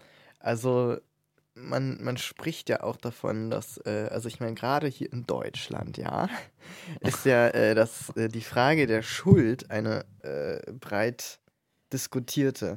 Also diese, dieses Konzept von vererbter Schuld. Ah, ja. Ähm, also das trägt sich ja richtig stark in unser Aufwachsen auch rein. Also ich glaube, kein, also das ist jetzt vielleicht eine steile These, aber ich würde sagen, dass mich da wahrscheinlich viele unterstützen würden in der These, dass wenig Leute mit so einer, ich sag mal, kulturell ähm, einfach selbstverständlichen Schuld ähm, aufwachsen, wie, wie deutsche Leute, die in Leute, die in Deutschland aufwachsen, was zur Hölle. Genau, in Deutschland haben wir ja die, die, das sehr stark schon mit dem Aufwachsen, dass wir mit einem Gefühl der Schuld aufwachsen oder zumindest einer ähm, gewissen Aufmerksamkeit für Schuld und für politische Schuld. So, und ich glaube, dass wir die noch zu wenig betrachtet haben, ähm, weil es ist ja schon, also, weil was viele Menschen zum Beispiel, ähm, die kolonial ähm, beherrscht wurden oder, oder deren Vorfahren kolonial beherrscht wurden oder versklavt wurden und so weiter, ähm, jetzt machen, ist ja zu sagen, hey Leute, ähm, natürlich kann man nicht äh, das jetzt äh, quasi gegenseitig äh, die Schuld, wenn man so will, oder diese, diese Gräueltat wiederholen und sagen, jetzt versklaven wir euch mal und kolonialisieren wir euch mal für ein paar Jahrhunderte. So, das ist, ne? Aber Ja. irgendwie muss das ja aufgearbeitet werden. Mhm. Ist zumindest unser Gerechtigkeitsgefühl. Ja. Und, und das finde ich, ist, äh, glaube ich, was total ähm, Einzigartiges für den Menschen, dass er so ein Schuldgefühl im Kontext der Zeit hat. Mhm. Also nicht nur so ein äh, direktes, ich gebe dir was, du gibst mir was. Ähm, oder jetzt im Geldsinne oder im, im sozialen Sinne, so ich helfe dir, du hilfst mir, sondern auch in diesem, ähm, was ja, ne, also das hat ja mit uns beiden zu tun und Mhm. wir beide lösen es auch miteinander. Mhm. So. Aber dass quasi meine Vorfahren eine Schuld erzeugen, die auf mich dann in die Zukunft abstrahlt, oder auch andersrum, ähm, der, die Person zu sein, die der etwas widerfahren ist, wo also eine, eine Miss, eine Missschuld, wenn du so willst, entstanden ist oder so, ähm, die dann auch auf dich übertragen wird, so ein Erbe, Mhm. ähm, das ist, glaube ich, was total krasses eigentlich und sehr menschliches, also im Sinne von, was nur Menschen haben. So im Vergleich zu anderen Tieren vielleicht. Ähm, und das finde ich total krass eigentlich, weil das so ein, das ist halt so ein Konstrukt, was wir uns gebaut haben. Also zumindest diese Form von Schuld würde ich definitiv sagen, ist konstruiert. Ja. So, die besteht ja nicht tatsächlich. Und dennoch ähm, nehmen wir die eben an. Oder auch nicht. Also es ist ja eine große Streitfrage. Ja. ja. Wie weit geht Schuld? So, was, was, was entspringt daraus eigentlich für eine Konsequenz? Mhm. Ähm, deswegen bin ich, glaube ich, auch ganz am Anfang bei dieser Definition so ähm, in diese Richtung gegangen, zu sagen, es ist äh, die Ursache, also wenn du schuldig bist, dann bist du die Ursache einer negativen Wirkung. So, ich Mhm. bin schuld oder meine Vorfahren sind schuld, dass die Nachfahren äh, auf der anderen Seite, die mir jetzt gegenüberstehen, wir beide waren das nicht, aber ich habe eine Schuld meiner Vorfahren und die Menschen haben, eine, ähm, haben ein Leid erfahren, an dem ich quasi indirekt schuld bin. So, oder dadurch, dass ich von dieser Schuld von damals profitiere, Ja, genau. Ja. ne, darum geht es ja eigentlich, ähm, trage ich weiterhin eine Schuld. Also im Grunde löst sich die Schuld erst auf, wenn dieser Profit aufgelöst ist. Das heißt, Ah. in dem Moment, ähm, also so verstehe ich zumindest ähm, viele der Debatten, weil, also ich meine, da scheiden sich ja auch die Geister, aber ich verstehe viele Menschen, äh, die zum Beispiel Nachfahren von ähm, kolonialisierten Menschen sind oder, oder Opfern von Kolonialmächten und so weiter, verstehe ich so, dass sie sagen, ähm, das ist halt noch nicht aufgearbeitet, das ist noch nicht ausgeglichen. Natürlich kann das nie ausgeglichen werden, denn die Menschen kommen ja nicht zurück. Die Menschen werden nicht entsklavt im Rückwirkung, in der Mhm. Rückwirkung oder so. Oder, ähm, ne, also ich meine, Hitler machen wir auch nicht rückgängig, ist schon klar. Das So. wäre schwer, ja. Das kann man nicht eins zu eins übertragen. Und ich glaube, das verlangt auch niemand, ähm, sondern eher die Reflexion. Und da ist, ich glaube, das besteht so lange, dieser Anspruch, ähm, solange dieses, dieses Profitieren davon nicht aufhört.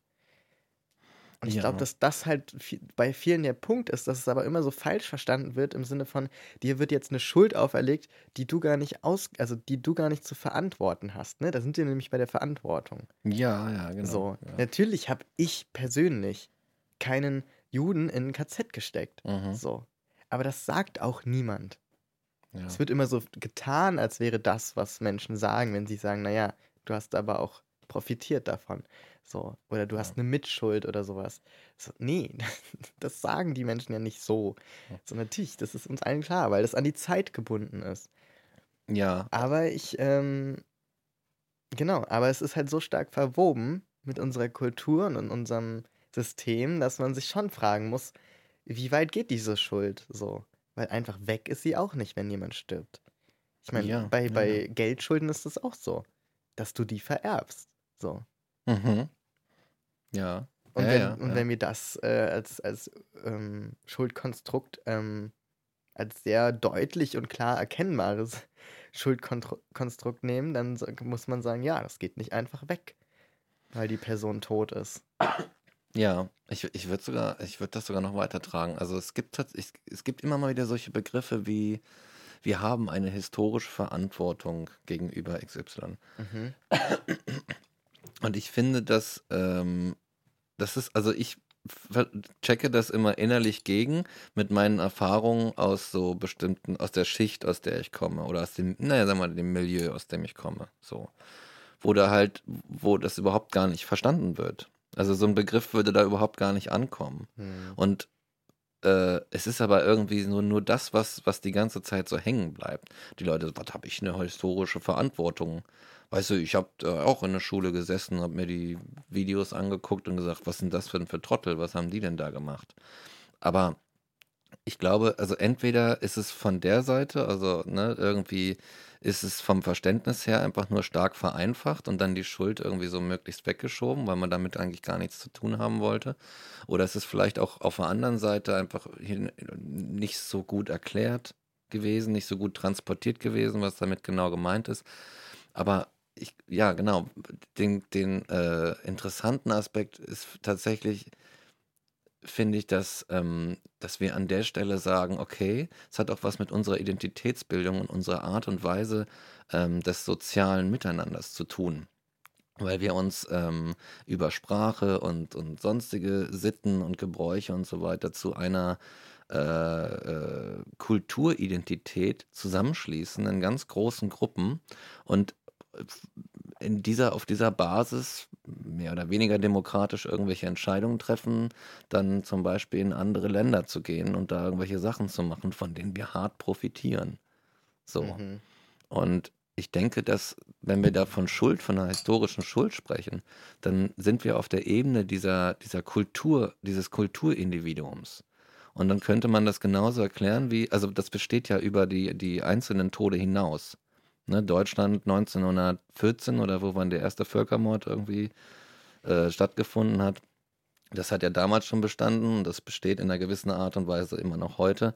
Und wir denken das halt einfach als, als etwas, was wir sind, über unsere Lebensgrenzen hinaus, was wir und, und die, die, die andere äh, Partei auch, was wir einfach denen angetan haben. Und jetzt komme ich eigentlich erst zum Punkt. Und was wir, ähm, was wir heute sind, also wir wieder auf der Individualebene, du und ich und, und die, die Rita aus dem Nachbarhaus und so weiter, das ist ja auch wiederum eine Sache, die, wie wir es eingangs besprochen haben, gewachsen ist an den Mitteln und äh, Ressourcen, die vorhanden waren und was du geworden bist, was für ein Mensch du geworden bist, wie gut es dir geht und so weiter und so fort, hat alles irgendwie damit zu tun, was diese Kultur dir zur Verfügung gestellt hat. Auch in der Vergangenheit. Und wenn das, was du geworden bist, aus einem äh, Ressourcenschatz zehrt, der zum Beispiel vor 100 Jahren dadurch angereichert wurde, dass irgendwelche anderen Volksgruppen ausgeraubt, ausgebeutet wurden oder umgebracht wurden, dann hängt deine individuelle Person durchaus da dran. Du bist etwas geworden auf der Basis dieses, dieses äh, Verbrechens das lange vor deinem Leben stattgefunden hat. Nicht nur das, auch die Sitten und die Gebräuche und das Denken, das Menschenbild, das möglicherweise rassistische Bild und Weltbild und so weiter, in dem, in der Kultur, in der du groß geworden bist, ist Teil deines Seins geworden. Und dann sind wir irgendwie wieder bei der Verantwortung und sagen so, ja, du bist da etwas geworden, möglicherweise auch gar nicht so bewusst und weißt es nicht, aber du bist es jetzt. Und ein bisschen Verantwortung solltest du dafür, müssen wir alle tragen, damit es uns gut geht. Mhm. Und da kommt, kommt es, glaube ich, irgendwie zusammen. Und ich glaube, einfach, ja, ja, einfach, es wird einfach so abgetan von Leuten, zu sagen, naja, das war doch vor meiner Zeit, ich habe doch damit nichts zu tun. Aber das Leben ist nicht so einfach, wie, das, wie es sich da gemacht wird, zu sagen so. Ja, ne? Und ich, ich habe gerade drüber nachgedacht, ich glaube, ähm, dass das vielen trotzdem, trotz dessen, was du gerade gesagt hast, nicht nachvollziehbar ist, mhm. weil sie sagen, naja, aber meine Entwicklung beginnt ja erst mit meiner Geburt und vorher gab es mich nicht und meine Identität auch nicht. Also ist sie nur geprägt von Dingen, äh, die während meiner Lebenszeit stattgefunden haben. Und ich habe aber gerade gedacht, ähm, man kann das vielleicht ganz gut festmachen an einem anderen äh, Konstrukt von Schuld. Also jetzt vielleicht nicht diese äh, rechtsnationalistische Schuld oder diese, diese Nazi-Schuld quasi mhm. und nur die Kolonialschuld, weil da ist es schon relativ, ähm, also ich glaube, da findet sehr viel Verdrängung und Verblendung und auch Vertuschung statt. Ähm, aber da kann es natürlich sein, dass du zum Beispiel deutsch bist äh, und jüdisch und deine äh, Vorfahren haben überhaupt nichts damit am Hut, so, und dann kannst du sagen, naja, aber ich bin zwar Deutscher, aber ich habe damit nichts zu tun. Mhm. So. Ähm, und äh, das kann ja auch total, total wahr sein. Ähm, aber was ich krass finde, ist, man kann das gut erklären, äh, Menschen, die dann sagen, naja, aber was, wenn das? Und ich weiß nicht, dass meine Oma da irgendwas äh, so, ne? Ähm, gemacht hat, die war immer, die war immer top. Ich habe damit nichts zu tun, ne? Es waren alles nette Leute. So, ähm, mhm. ich glaube, man kann es sich gut äh, vergegenwärtigen an ähm, der Idee von der tief Tiefenpsychologie, mhm, dass man ja, schön, wenn man selbst in seiner Identität irgendwelche Konflikte hat, innere oder so, und man sagt, okay, schau mal meine, deine Kindheit so dann findest du da Dinge, die deine Eltern gemacht haben, die dazu führen, dass du heute so bist, wie du bist. Also deine ah. Identität. Ja. Aber dass deine Eltern so sind, dass sie Dinge tun, die dazu führen, dass du so wirst, wie du bist, das wiederum beginnt ja mit deinen Eltern. So, deine Eltern sind ja auch nicht so auf die Welt gekommen, sondern die haben sich ja auch mit ihrer Identität entwickelt bis zu dem Punkt, wo sie dich dann beeinflussen konnten. Und deine Eltern wiederum haben genau dasselbe Spiel durchgemacht wie du jetzt, der du hier in der Therapie sitzt. Das heißt, du kannst das endlos fortführen Mhm. und du wirst nicht an den Punkt kommen, also es ist quasi ein Fehlschluss zu sagen, meine Eltern sind schuld an Mhm. daran, wie es mir jetzt identitätsmäßig geht, so, ähm, weil deine Eltern wiederum haben ja auch schon, sind ja auch schon ähm, beschuldigt. Also, Ist ja der gleiche Prozess, wie bei dir Prozess, war, ne? derselbe Ja. Prozess wie bei dir. So, und dennoch kann man ja sagen, einerseits haben meine Eltern Scheiße gebaut, andererseits haben die Umstände meiner Eltern und also deren Eltern, aber auch die Lebensumstände und so weiter dazu geführt, dass sie so sind, wie sie sind. Also die tragen auch eine Schuld. Weißt du? Also es ist nicht so eine Schuld, die immer weitergeht, wo man sagt, die, die, nee, nee, meine Eltern waren nicht schuld, deren Eltern waren schuld, auch nicht deren Eltern waren schuld, deren Eltern waren schuld. So dass Mhm. du dann irgendwann bei so dem einen äh, Arschloch ankommst, was die ganze Scheiße zu verantworten hat oder so. Weißt du so, der Ja. Urmensch, der einfach völlig Scheiße gebaut hat, So dem haben wir Hitler Arschloch. zu verdanken. Genau. So, und die persönlichen Probleme auch noch. Sondern man kann ja anerkennen, dass Schuld äh, komplex ist. So, und dass du äh, das, und dass die sich aber anhand dieses Beispiels der Identität äh, fortentwickelt. So, und Dinge, die in meiner Identität angelegt sind, unter denen ich vielleicht zu leiden habe, die können in, in der Konsequenz von äh, in der Verantwortung irgendwo fünf Generationen früher liegen. Ein anderer Aspekt meiner Identität liegt erst bei meinen Eltern, weil das die ersten Mal, die diese Scheiße verzapft haben, die ich jetzt hier, weißt du, also Mhm. eine Komplexität der Schuld, der Identität, die, also Ja. der Schuld, die in deiner Identität verwoben ist. Und ich glaube, genauso ist es eben auch mit so einer politischen Schuld. Weil selbst wenn du zum Beispiel in Deutschland wohnst, deine Eltern aber zum Beispiel, weil sie jüdisch sind, überhaupt nichts damit am Hut haben oder so, hast du zum Beispiel einen Profit davon, in Deutschland zu leben, weil du ähm, im, was weiß ich, drei- dritt- oder viertelreichsten Land der Welt lebst oder so. Oder du hast den stärksten Pass der Welt, ja? Deutsche Ja. haben den stärksten Pass der Welt. So, natürlich hat das mit deinen Vorfahren vielleicht gar nichts zu tun, mit dir erst recht nichts. Aber Mhm. dass es diesen Pass gibt, hat mit einer Entwicklung zu tun.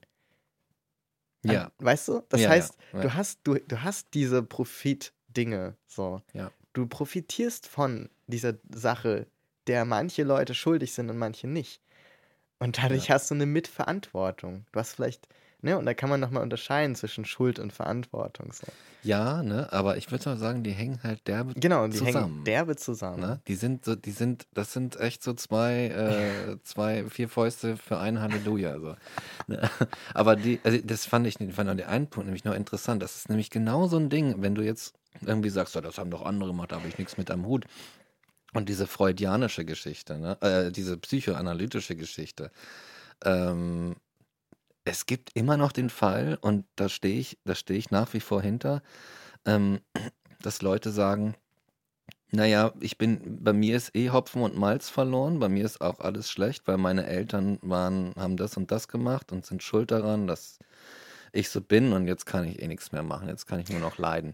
Und es ist so, mm, I don't know, ich würde das nicht sagen, weißt du, ich würde nicht sagen so, mm, ich gehe so vollkommen in die Opferrolle und dadurch in so eine komplette Lähmung und Untätigkeit, sondern darauf be darauf Bezug nehmend, was du sagtest, ist so dieses, sagen wir mal, ich finde meinen Ur-Ur-Urgroßvater, der es so richtig verkackt hat. Ich habe ihn gefunden, ich habe Forschung betrieben, so, ne? Und dann sage ich so, ah, das Schwein ist der verantwortlich, dass es mir so geht, so scheiße geht. Ich, jetzt weiß ich es wenigstens. Wenigstens habe ich ein Warum, das miese Schwein und so. Es ist, im, aber im Grunde ist es völlig egal, wer Schuld hat. Du sitzt Ja. jetzt hier, musst mit irgendeiner Scheiße umgehen und du kannst dich entscheiden. Entweder du, weißt du, entweder du sagst so, ha, das blöde Urgroßvaterschwein, oder du sagst, ich übernehme jetzt Verantwortung für den Schaden. Ich übernehme jetzt dafür Verantwortung. Ich mache das wieder gerade. Weißt du, weil ich habe keine andere Wahl, außer hier zu sitzen und, und Ur-Ur-Uropi zu hassen oder zu sagen, na gut, okay, es ist unfair, ist ungerecht für mich. Unfair auf meiner Seite. Ich muss jetzt irgendwelche Scheiße ausbaden, die ich nicht verzapft habe, aber ich muss es tun.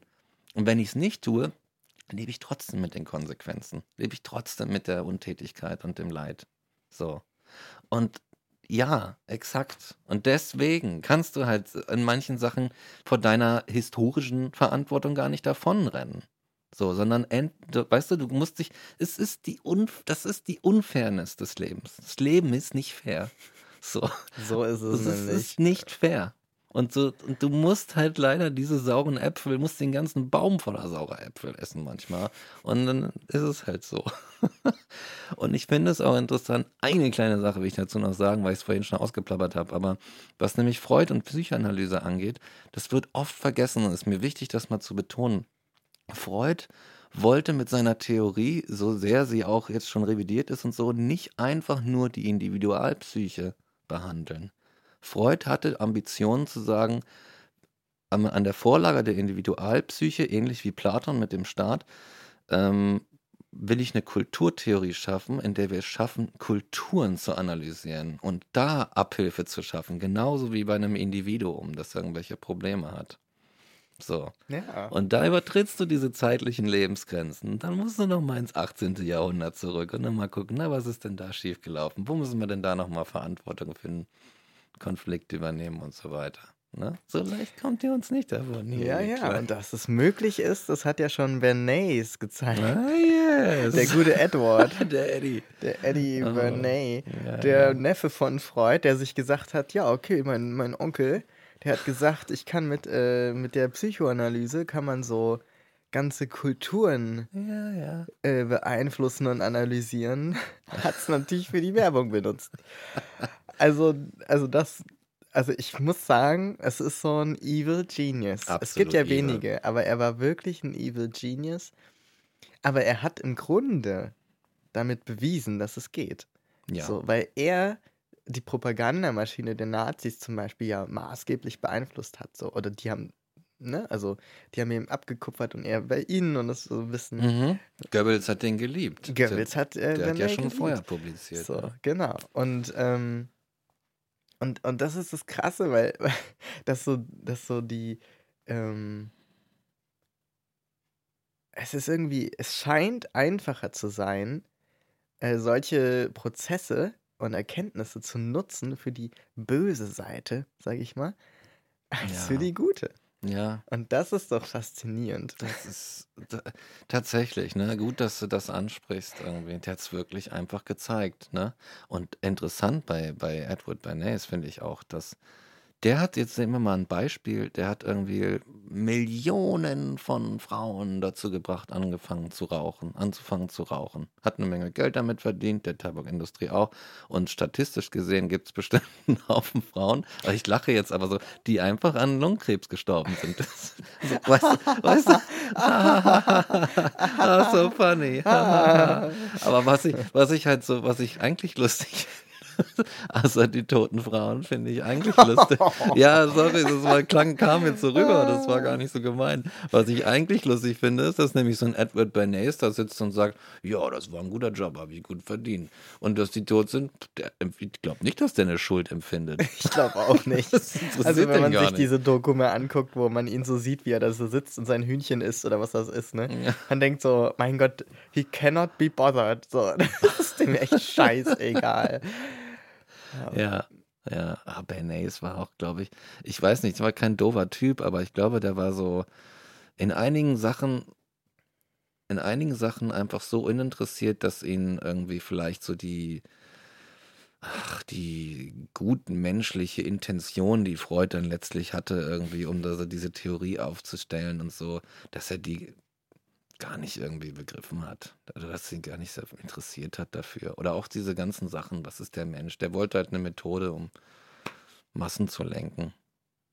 So. Und der Ja. hatte keinen, der hatte dieses Empfinden nicht. Der, da, der Gerechtigkeit war nicht so, weißt du, das, das hat ihn nicht so interessiert. Ich glaube auch, ich habe gerade drüber nachgedacht und ich glaube, wir hatten das ja schon mal im privaten Gespräch.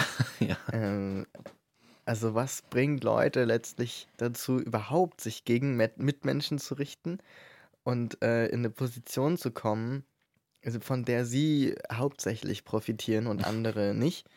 Ähm, oder, oder halt, genau, ja, gewinnen quasi. Und es, es folgt ja dem, dem Prinzip des, äh, der, des Versprechens einer, einer, eines Profits. Also ich, ich habe etwas davon, wenn mir Dinge egal sind und wenn, ähm, also wenn ich äh, ein Marketingmanager bin und mir liegt es am Herzen, dass die Leute sich wohlfühlen und ich, und ich will zwar meine Produkte verkaufen, ich möchte aber auch, dass sie, ähm, dass es fair ist und dass sie sich gut damit fühlen, dass die Produkte gut sind, ähm, dass die Werbung nicht irreführend ist und so weiter.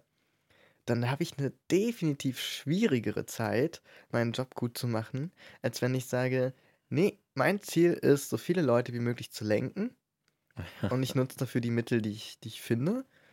Und äh, was mit den Leuten passiert, ist mir egal. So, dann ist es natürlich, da, da habe ich wesentlich mehr Profit von. Das klappt wesentlich besser, wenn mir das egal ist. So, was dazu führt, dass ich dann an diese Positionen komme. Ja. Und ich glaube, dass deshalb auch so dieses, diese Idee, ähm, ich meine, das ist jetzt auch so eine sehr ähm, vereinfachte Wahrnehmung. Vielleicht ist es, wenn man sich alles anguckt, äh, historisch gar nicht so, dass die Evil Geniuses äh, so besonders gut ähm, vorwärts kommen, sondern die gehen dann irgendwie, weiß ich nicht, fallen uns besonders auf oder so und eigentlich balanciert es sich alles aus. Na, okay, ja. Aber so, so eine, was das unterstützen würde, wenn es so wäre, ist halt, dass du einen Vorteil hast gegenüber allen, die sich noch darüber unterhalten oder damit auseinandersetzen, hm, wie wäge ich ab, wie kann ich meinen eigenen Profit machen und anderen was bringen und so die Schuld, die so miteinander verwoben ist und eine Verantwortung gegenüber anderen. Wenn ich nur einer Person gegenüber, nämlich mir selbst, eine Verantwortung trage und quasi auf der, auf der Spitze der Ego des Egoismus quasi nur mir anschaue, wie meine eigenen Handlungen mich betreffen und quasi nur Schuldempfinden habe, wenn ich mich selber verletze, zum Beispiel, Mhm. so, dann ist es natürlich einfach. ja, ja. Wohingegen, wenn ich viele Menschen beein, äh, mit einbeziehe, so, und versuche so viele, ich sag mal, Schuldometer fair zu halten wie möglich, das macht es natürlich viel schwieriger. Weil die ja, auch alle in Relationen stehen und das ist alles kompliziert und hängt zusammen. Mhm, mhm, mhm. Und ähm, ja, und dann kann ich da auch sitzen und sagen, geil, Alter, ich habe so einen guten Job gemacht, die ganzen Frauen rauchen jetzt. Das ist Ja, ne? abgefahren, oder? Ich habe da kein Schuldgefühl, wieso? Also, Ja. mein Job war doch hier, die Leute zum Rauchen zu bringen. Ja, Hat gut ich hatte einen geklappt. k- klaren Job, den habe ich erledigt. Ich bin stolz auf mich. Fertig aus, Mickey Maus. Mhm. So, ne? Ja. Ja, das ist interessant. Das sind ja auch dann, also ich, ja, solche, diese Menschen, nennen wir, machen wir jetzt einfach mal so eine Gruppe auf, aber das sind ja die Menschen, die ähm, in der Regel das sind, was wir auch im privaten Gespräch profitorientiert genannt Ja, haben. genau. Es sind profitorientierte Menschen und nicht, also wenn du sagst, ach, ich konzentriere mich einfach auf den Profit, also den monetären Profit, so, dann ähm, machst du es dir im Grunde einfach. Und das System ist dann so, ja, hey, cool, wenn du das machst, dann, dann macht's, ist es sehr einfach für dich. So, so bin ich gebaut, hier, bitteschön. Aber wenn du diese andere Person bist, die sagt, irgendwie, ich hole noch andere Komponenten, die mir wichtig sind, mit ins Boot. Ich orientiere mich nicht nur am Profit, sondern auch am äh, äh, ähm, weiß ich nicht, wie nennt man es, Kundenwohl oder sowas, ne? Oder ähm, Nachhaltigkeit des Produktes, dieses und jenes, faire Preise, faire Produktionsbedingungen, Fairness für alle. So, dann hast du eine richtig schwere Geschichte. Dann hast du ein schweres Leben. So. Aber, weißt du, so. Und was ich, was ich finde bei dem, bei dem Profitorientierten, was da passiert, jetzt im Bezug auf diese Sache, du kannst halt einfach sagen, naja, rein vom Profit her gesprochen, ist es am lukrativsten, das irgendwo in, weiß ich nicht, Asien oder so oder Bangladesch produzieren zu lassen. Da, wo die Leute kaum Geld haben dafür, dass sie das machen. Und dann verkaufe ich das teuer mit schönem Label und so. Aber was du dann halt machst, ist ja so die, die Verantwortungslast oder sagen wir mal auch die Schuldenlast, die sonst du tragen würdest, auf anderen, auf in anderer Hinsicht auf anderen abzuwälzen. Das heißt, du kannst eine Schuld nehmen in so einem Prozess und kannst die einfach verlagern. Du kannst sie verschieben, wie so ein eine Figur auf dem Spielbrett oder so. Ja, und wenn du es dann auf die Spitze treibst, ähm, kannst du ja, also ich meine, Hitler selber, ja, Hitler selber ist ja, also weiß ich jetzt gar nicht so genau, aber so im, im Allgemeinen gesprochen, ist der ja nicht jeden Tag ins KZ gegangen und hat überall die Knöpfe gedrückt Mhm. ähm, und irgendwie, ne, und hat da die ganze Arbeit, das hat er nicht alleine gemacht. So. Ja. Und in den seltensten Fällen war er tatsächlich jemand, der aktiv ähm, einen Mord betrieben hat oder so. Und das heißt, wenn man jetzt die Schuld zum Beispiel nur versteht, äh, auf eine sehr einfache Art, im Sinne von die Person, die es tut, ist auch schuldig, dann wäre Hitler in ganz vielen Anklagepunkten überhaupt nicht schuldig. Mhm. So. Und ich glaube, das, also das ist auch für die Jura natürlich super interessant. Äh, genau ja. deswegen gibt es ja Komplizentum und so weiter, weil man eben anerkennen muss, dass Schuld nicht nur sich auf die Tat bezieht. So. Und, ähm, und wenn du dann äh, zum Beispiel in Bangladesch produzieren lässt und ähm, dann produziert dein Produkt zum Beispiel super viel Müll oder so, oder die, die Leute in Bangladesch, ähm, weiß ich nicht, werden krank, weil ein Virus ausbricht und die so nah beieinander irgendwie da sitzen und äh, zwölf Stunden nicht raus können oder keine Ahnung was, ne? Also alle furchtbaren Dinge, die man sich vorstellen kann. Wenn du, ähm, wenn du dann sagst, ja, naja, also erstens sind die selbst schuld, dass sie da sitzen. Hast du es dir schon mal einfach gemacht. Zweitens, Ja. Sind die Leute schuld, die das Ding gebaut haben. Drittens sind die Leute schuld, ähm, die die da so billig beschäftigen, dass ich das überhaupt in Anspruch nehmen kann. Ja, das stimmt. heißt, ähm, auch diese Lieferketten, ne? Ja. Wir haben jetzt in Deutschland, das ist total krass eigentlich, das ist völlig unterm Radar geblieben. Wir haben fucking Lieferkettengesetz. Weißt du, wie krass das eigentlich ist, dass wir juristisch ähm, Verantwortung durch das, die gesamte Lieferkette hindurch Ja, das ist krass, ähm, ja. Uns anschauen und sagen, nee, es reicht nicht zu sagen, naja, das ist ja deren Schuld, wenn die da so produzieren. So, Ja, ja. das ist eigentlich total krass. Das ist eigentlich genau so ein Schritt in die richtige Richtung. Ähm, nämlich nicht zu sagen, naja, Schuld, dies, das, das ist ja alles relativ. Nee, man kann schon ziemlich, also so praktisch, kannst du schon, glaube ich, ziemlich genau bestimmen, hey, ähm, es gibt schon Grenzen, die über das eigene Handeln hinausgehen und die Schuld äh, durch, definitiv mit ausstrahlt. So, Mhm. ne? Also die, die hört nicht bei dir auf und deiner Tätigkeit.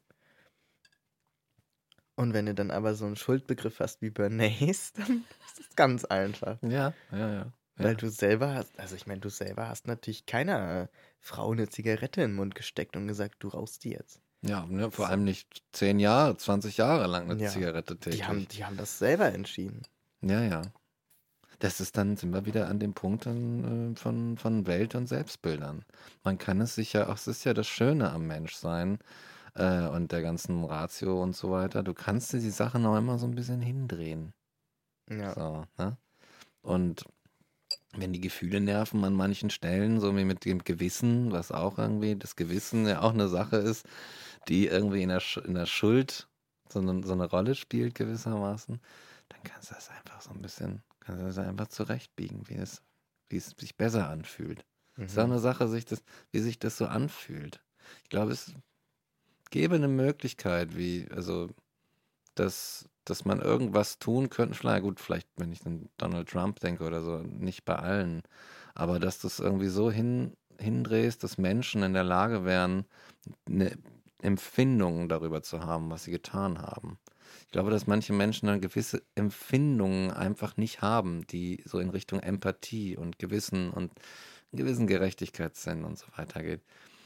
Und deswegen solche Entscheidungen treffen. Sagen so, ja, pf, ich habe doch Bangladesch nicht gemacht. Das, das ist für mich, ich sehe das und so wie es ist, ich nutze es einfach. So. Weißt du? Aber ich denke, dass gewisse Weltbilder dann auch so, was Verantwortung angeht, dich einfach abschirmen können von, von so gewissen Empfindungen, die dann wieder in der Kindheit entstanden sind, von der wir eingangs geredet haben oder so, ne? Ja, ja. Ja, ja, so, so, so in meinem Kreis. Ist auf jeden Fall ein extrem komplexes System und Konstrukt und Ja. ähm, schwierig. Also einerseits, einerseits ist es, glaube ich, ne, mit dem Lieferkettengesetz. Einerseits ist es, glaube ich, total wichtig, dass man so praktisch rangeht und sagt, irgendwo müssen wir anfangen. Und ich finde, genauso gut könnte man auch ein, ein sagen wir mal, so ein. Pff, ist jetzt wahrscheinlich schon wieder so super nah an so Sachen dran, die man genau nicht haben will. ähm, so, so ahnengesetzmäßig, weißt du. Ach, ja. Aber so, man, man könnte ja, also wenn man das überträgt, dieses Lieferkettengesetz, auf so, ein, äh, so die deutsche Schuldfrage, dann könnte man auch sagen, naja, also äh, was ist ich, man zahlt an, äh, vielleicht passiert es ja schon, zahlen, zahlen deutsche StaatsbürgerInnen Steuern, die zum Aufbau von ähm, Israel Naja, irgendwelche Reparationen wird es ja schon geben. Ja, ne? stimmt, okay. Nee, das ist ja So. gut. Das ist ja gut. Nee, aber ich dachte gerade so, wenn man, also so irgendeine Form von jura, juristischer, ähm, ich sag mal, Hammerschlag-Methode, dass man sagt, so, wir müssen jetzt aber einfach mal dafür sorgen, dass hier Gerechtigkeit so ein bisschen herrscht und wir so ein bisschen aufarbeiten, auf, äh, arbeiten, so. Ähm, ich glaube, bis zu einem gewissen Punkt muss man auch praktisch herangehen und sagen, ja, wir, wir machen das jetzt einfach, weil wir können nicht, ähm, also es wäre cool, wenn man das könnte, von allen erwarten, dass sie sich selber damit beschäftigen. Aber die Realität zeigt uns ja, dass das nicht passiert. Mhm. Ähm, hence the AfD. So und Ja. Co. und Konsorten. Ähm, aber irgendwie müssen wir ja da anfangen. So. Also machen Ja. es dann eben gesetzlich zum Beispiel. Ja, Und das ist aber voll tricky. das ist tricky, ne? So. Würde ich auch sagen. Es ist ja auch so schwierig, weil wir leben, also jetzt mal nochmal das Ding Mhm. vorausgesetzt, was wir, was wir jetzt haben, also Deutschland, ne, so ist, auch da gibt es Das Ding das Deutschland. Ding, das Ding Deutschland. Ähm, auch da ist es ja, also die Leute, die sich vielleicht irgendwie schlecht irgendwie mit ihrem Leben fühlen und sagen so, oh, ich habe doch da gar nichts gemacht, was müssen jetzt meine Steuern und warum muss ich jetzt weniger am Ende des, des Monats haben? Ich habe Familie und das reicht hinten und vorne nicht und so weiter. Auch die haben ja irgendwie so ein Leid. Äh, Also, Ja, also die haben auch natürlich. irgendwie Probleme und so, ne? Und dann verstehen die das aus ihrer individuellen Perspektive heraus nicht, ne? Und ähm, es ist, es wirkt so unlösbar, weil man müsste halt, dann kommen die manchen Privilegien kommen nicht bei allen so ganz an, weißt du, und dann ist das alles so ein bisschen verschoben und dann verstehen die das nicht und dann sagen die nein. Erstmal will ich, dass um mich gekümmert wird und so weiter und dann hast du so einen Riesensalat. Mhm.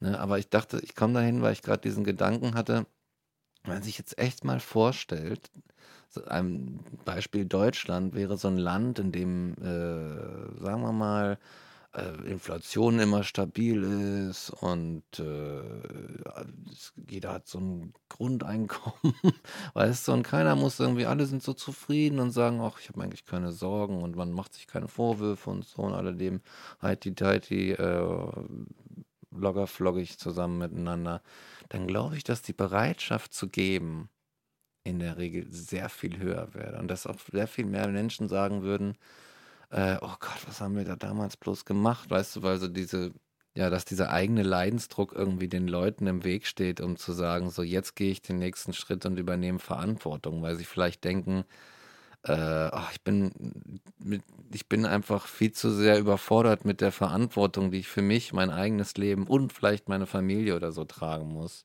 Mhm. Oder noch mein, oder weißt du, dass ich sowieso schon keine Träume mehr habe oder so und dann irgendwie sagen, äh, ja, das will ich jetzt nicht auch noch machen. Und am Ende, am Ende denke ich, ist es wieder so ein Kommunikationsproblem. Also, so Wie so oft. ein Unterschied, also weil wir so alle so unterschiedliche Perspektiven haben und die Dinge, die wir sagen, aus diesen Perspektiven rezipiert nicht dasselbe bedeuten für die Leute, bei Oh denen es ja. ankommt. Und Das habe ich auch gerade die Ja. ganze Zeit gedacht bei meinem äh, Beispiel von vorhin, so, dass ich das eigentlich noch, noch so zurechtrücken will. Wenn jetzt, äh, ne, mit dem jüdischen Deutschen zum Mhm. Beispiel, so. Natürlich hat er eine andere, ähm, hat er ein anderes Verhältnis als jetzt ein, äh, weiß ich, nicht jüdisch-deutscher Mensch, der so Nazi-Vorfahren hatte beispielsweise, bei dem das ganz klar ist. Mhm. So muss man, glaube ich, unterscheiden. Ich wollte ihn nicht gleichsetzen und sagen, naja, nee, du, du profitierst ja auch davon. So. Du bist auch so ein Ähm, Schwein. äh, so, nee, überhaupt nicht. Das wollte ich überhaupt nicht damit sagen. Aber so, was ich meine, ist, dass man quasi, ähm, dass diese Schuld unabhängig von deiner ähm, Lebensidentität, also die nur ab deiner Geburt quasi stattfindet. So, oder, oder, ja, also, dass quasi deine Identität ja geformt wird von den Sachen, die davor schon liegen. Mhm. Und halt selbst wenn das nicht deine eigenen Vorfahren waren, allein durch die Region zum Beispiel, das meinte ich eigentlich. Die Region. So, die Region In zum Beispiel, aufwächst. die Umstände, ähm, die diese Region geformt haben oder auch die, die äh, Gesellschaft um dich herum. So. Das heißt, ich kann, selbst wenn, und das meinte ich eigentlich, ähm, und das kann man aber so gut missverstehen, ne? So, ich meinte eigentlich vor allem, du kannst dich gar nicht davon, du kannst dich nicht dem entziehen, egal was deine eigene Geschichte ist. So, Mhm. das meinte ich. So, selbst wenn, ähm, und ich meine, ich, ne, ich persönlich habe auch Vorfahren, die geflüchtet sind und so weiter und die ähm, einen großen Anteil jüdischer Familie, die dann halt während der Nazi-Zeit nicht hier waren, obviously, und die es irgendwie noch geschafft haben. Ähm, und das beeinflusst mich ja genauso und meine Identität wie der andere Teil der Familie zum Beispiel, der dann sehr wohl profitiert hat von bestimmten Sachen. Und also man kann quasi beides haben. Und dann gibt es auch noch so dieses, dieses Umfeld allgemein, was dann zum Beispiel meine Eltern geprägt hat und so weiter. Oder also so das meinte ich eigentlich hauptsächlich, dass man das eben ähm, durch die Region, wo du bist, oder durch die, ich meine, das sind auch so Dinge in der Sprache zum Beispiel. Ähm, was für Worte für bestimmte Menschengruppen benutzt werden oder so. Mhm. Das, das sind alles so Sachen, die aus einer Zeit kommen, die mit mir gar nichts zu tun haben. Und dennoch mache ich mich sozusagen schuldig oder sollte ich überdenken, wie ich diese Sprache verwende. Mhm. So, ne?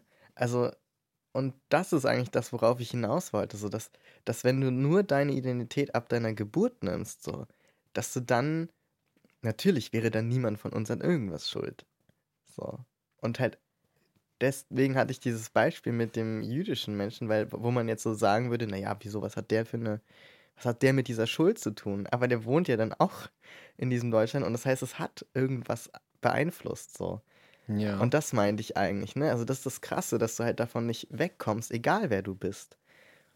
So, Ja. und jetzt ist es in Deutschland diese Schuldfrage, in einem anderen Land ist es eine andere Schuldfrage ähm, oder eine andere Identitätsfrage so. Und das ist eigentlich krass, also so, dass, dass die so ausstrahlt. So, mehr wollte ich eigentlich nicht sagen. ja, doch, das ist auch krass, ne?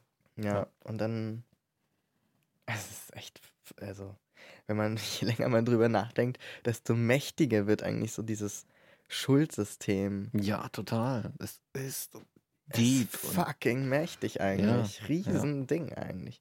Ich glaube, also, dass es nicht nur einfach nur so ein lustiges Konstrukt ist, was so durch die, durch die äh, äh, Haushalte und Zeiten hoppelt, sondern dass es halt so ein, so ein riesiger Wust ist, ein riesiges Netzwerk, ein riesiges System, was Verschaltungen und so weiter, die, ja, man erstmal durch, man erstmal durchsteigen muss. So, ne? Ja.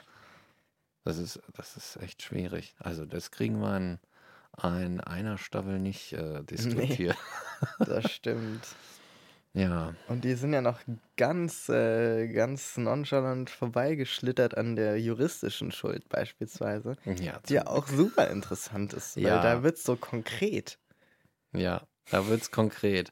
Aber da müssten wir dann halt jemanden, also wenn ich, weil ich kann das nicht, da nee, müssten ich kann da auch nichts groß zu sagen. so, da, da hätte ich lieber jemanden, der wirklich, also der, die sich damit so kne, knegge, kneggig, knackig auskennt einfach. und Kniggig. Kniggig auskennt und Ja. dann einfach so einen nach dem anderen rausbrezeln kann, ne?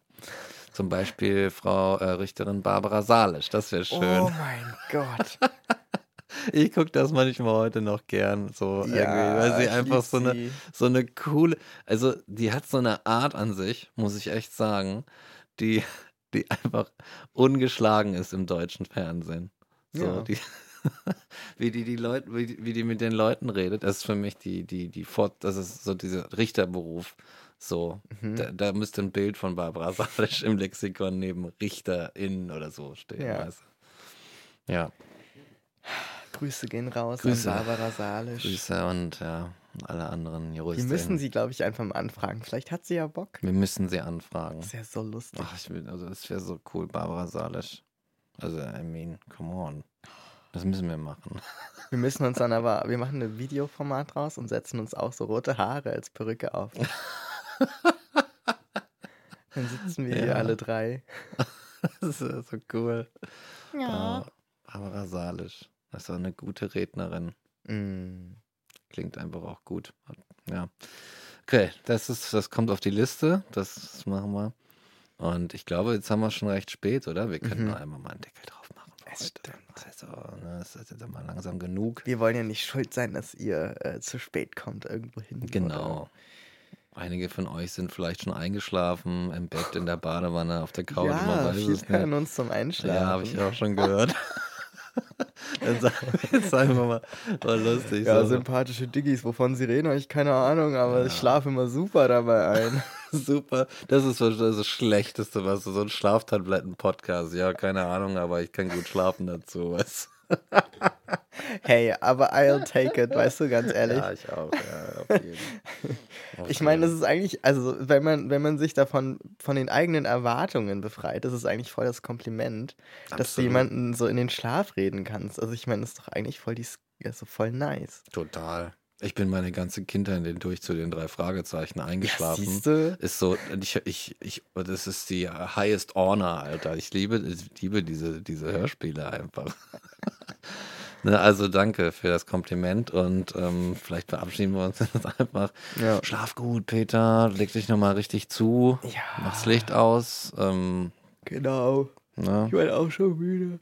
Ja, siehst du, wir gehen jetzt mal alle, strecken uns nochmal, spüren nochmal, du spürst nochmal in deinen linken Fuß rein und nochmal in deinen rechten rein und atmest mal aus und entspannst dich und gleich schläfst du ein beim sechsten Ein- und Ausatmen. Und äh, ich höre jetzt auf, Quatsch zu machen, es wird schon wieder albern und ähm, dann sage ich, also von meiner Seite aus, äh, bleibt uns gewogen, äh, liebe Peters und so. Ne? Und dann bis in zwei Wochen. Genau, bis dann. Macht's gut.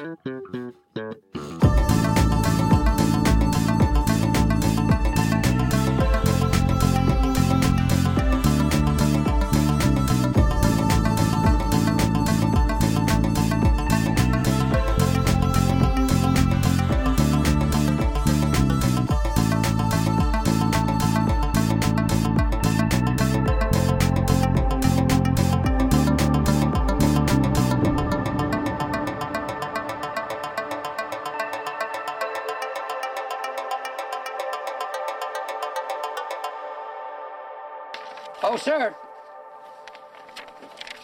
Just one more thing. No, Lieutenant, there is no just one more thing.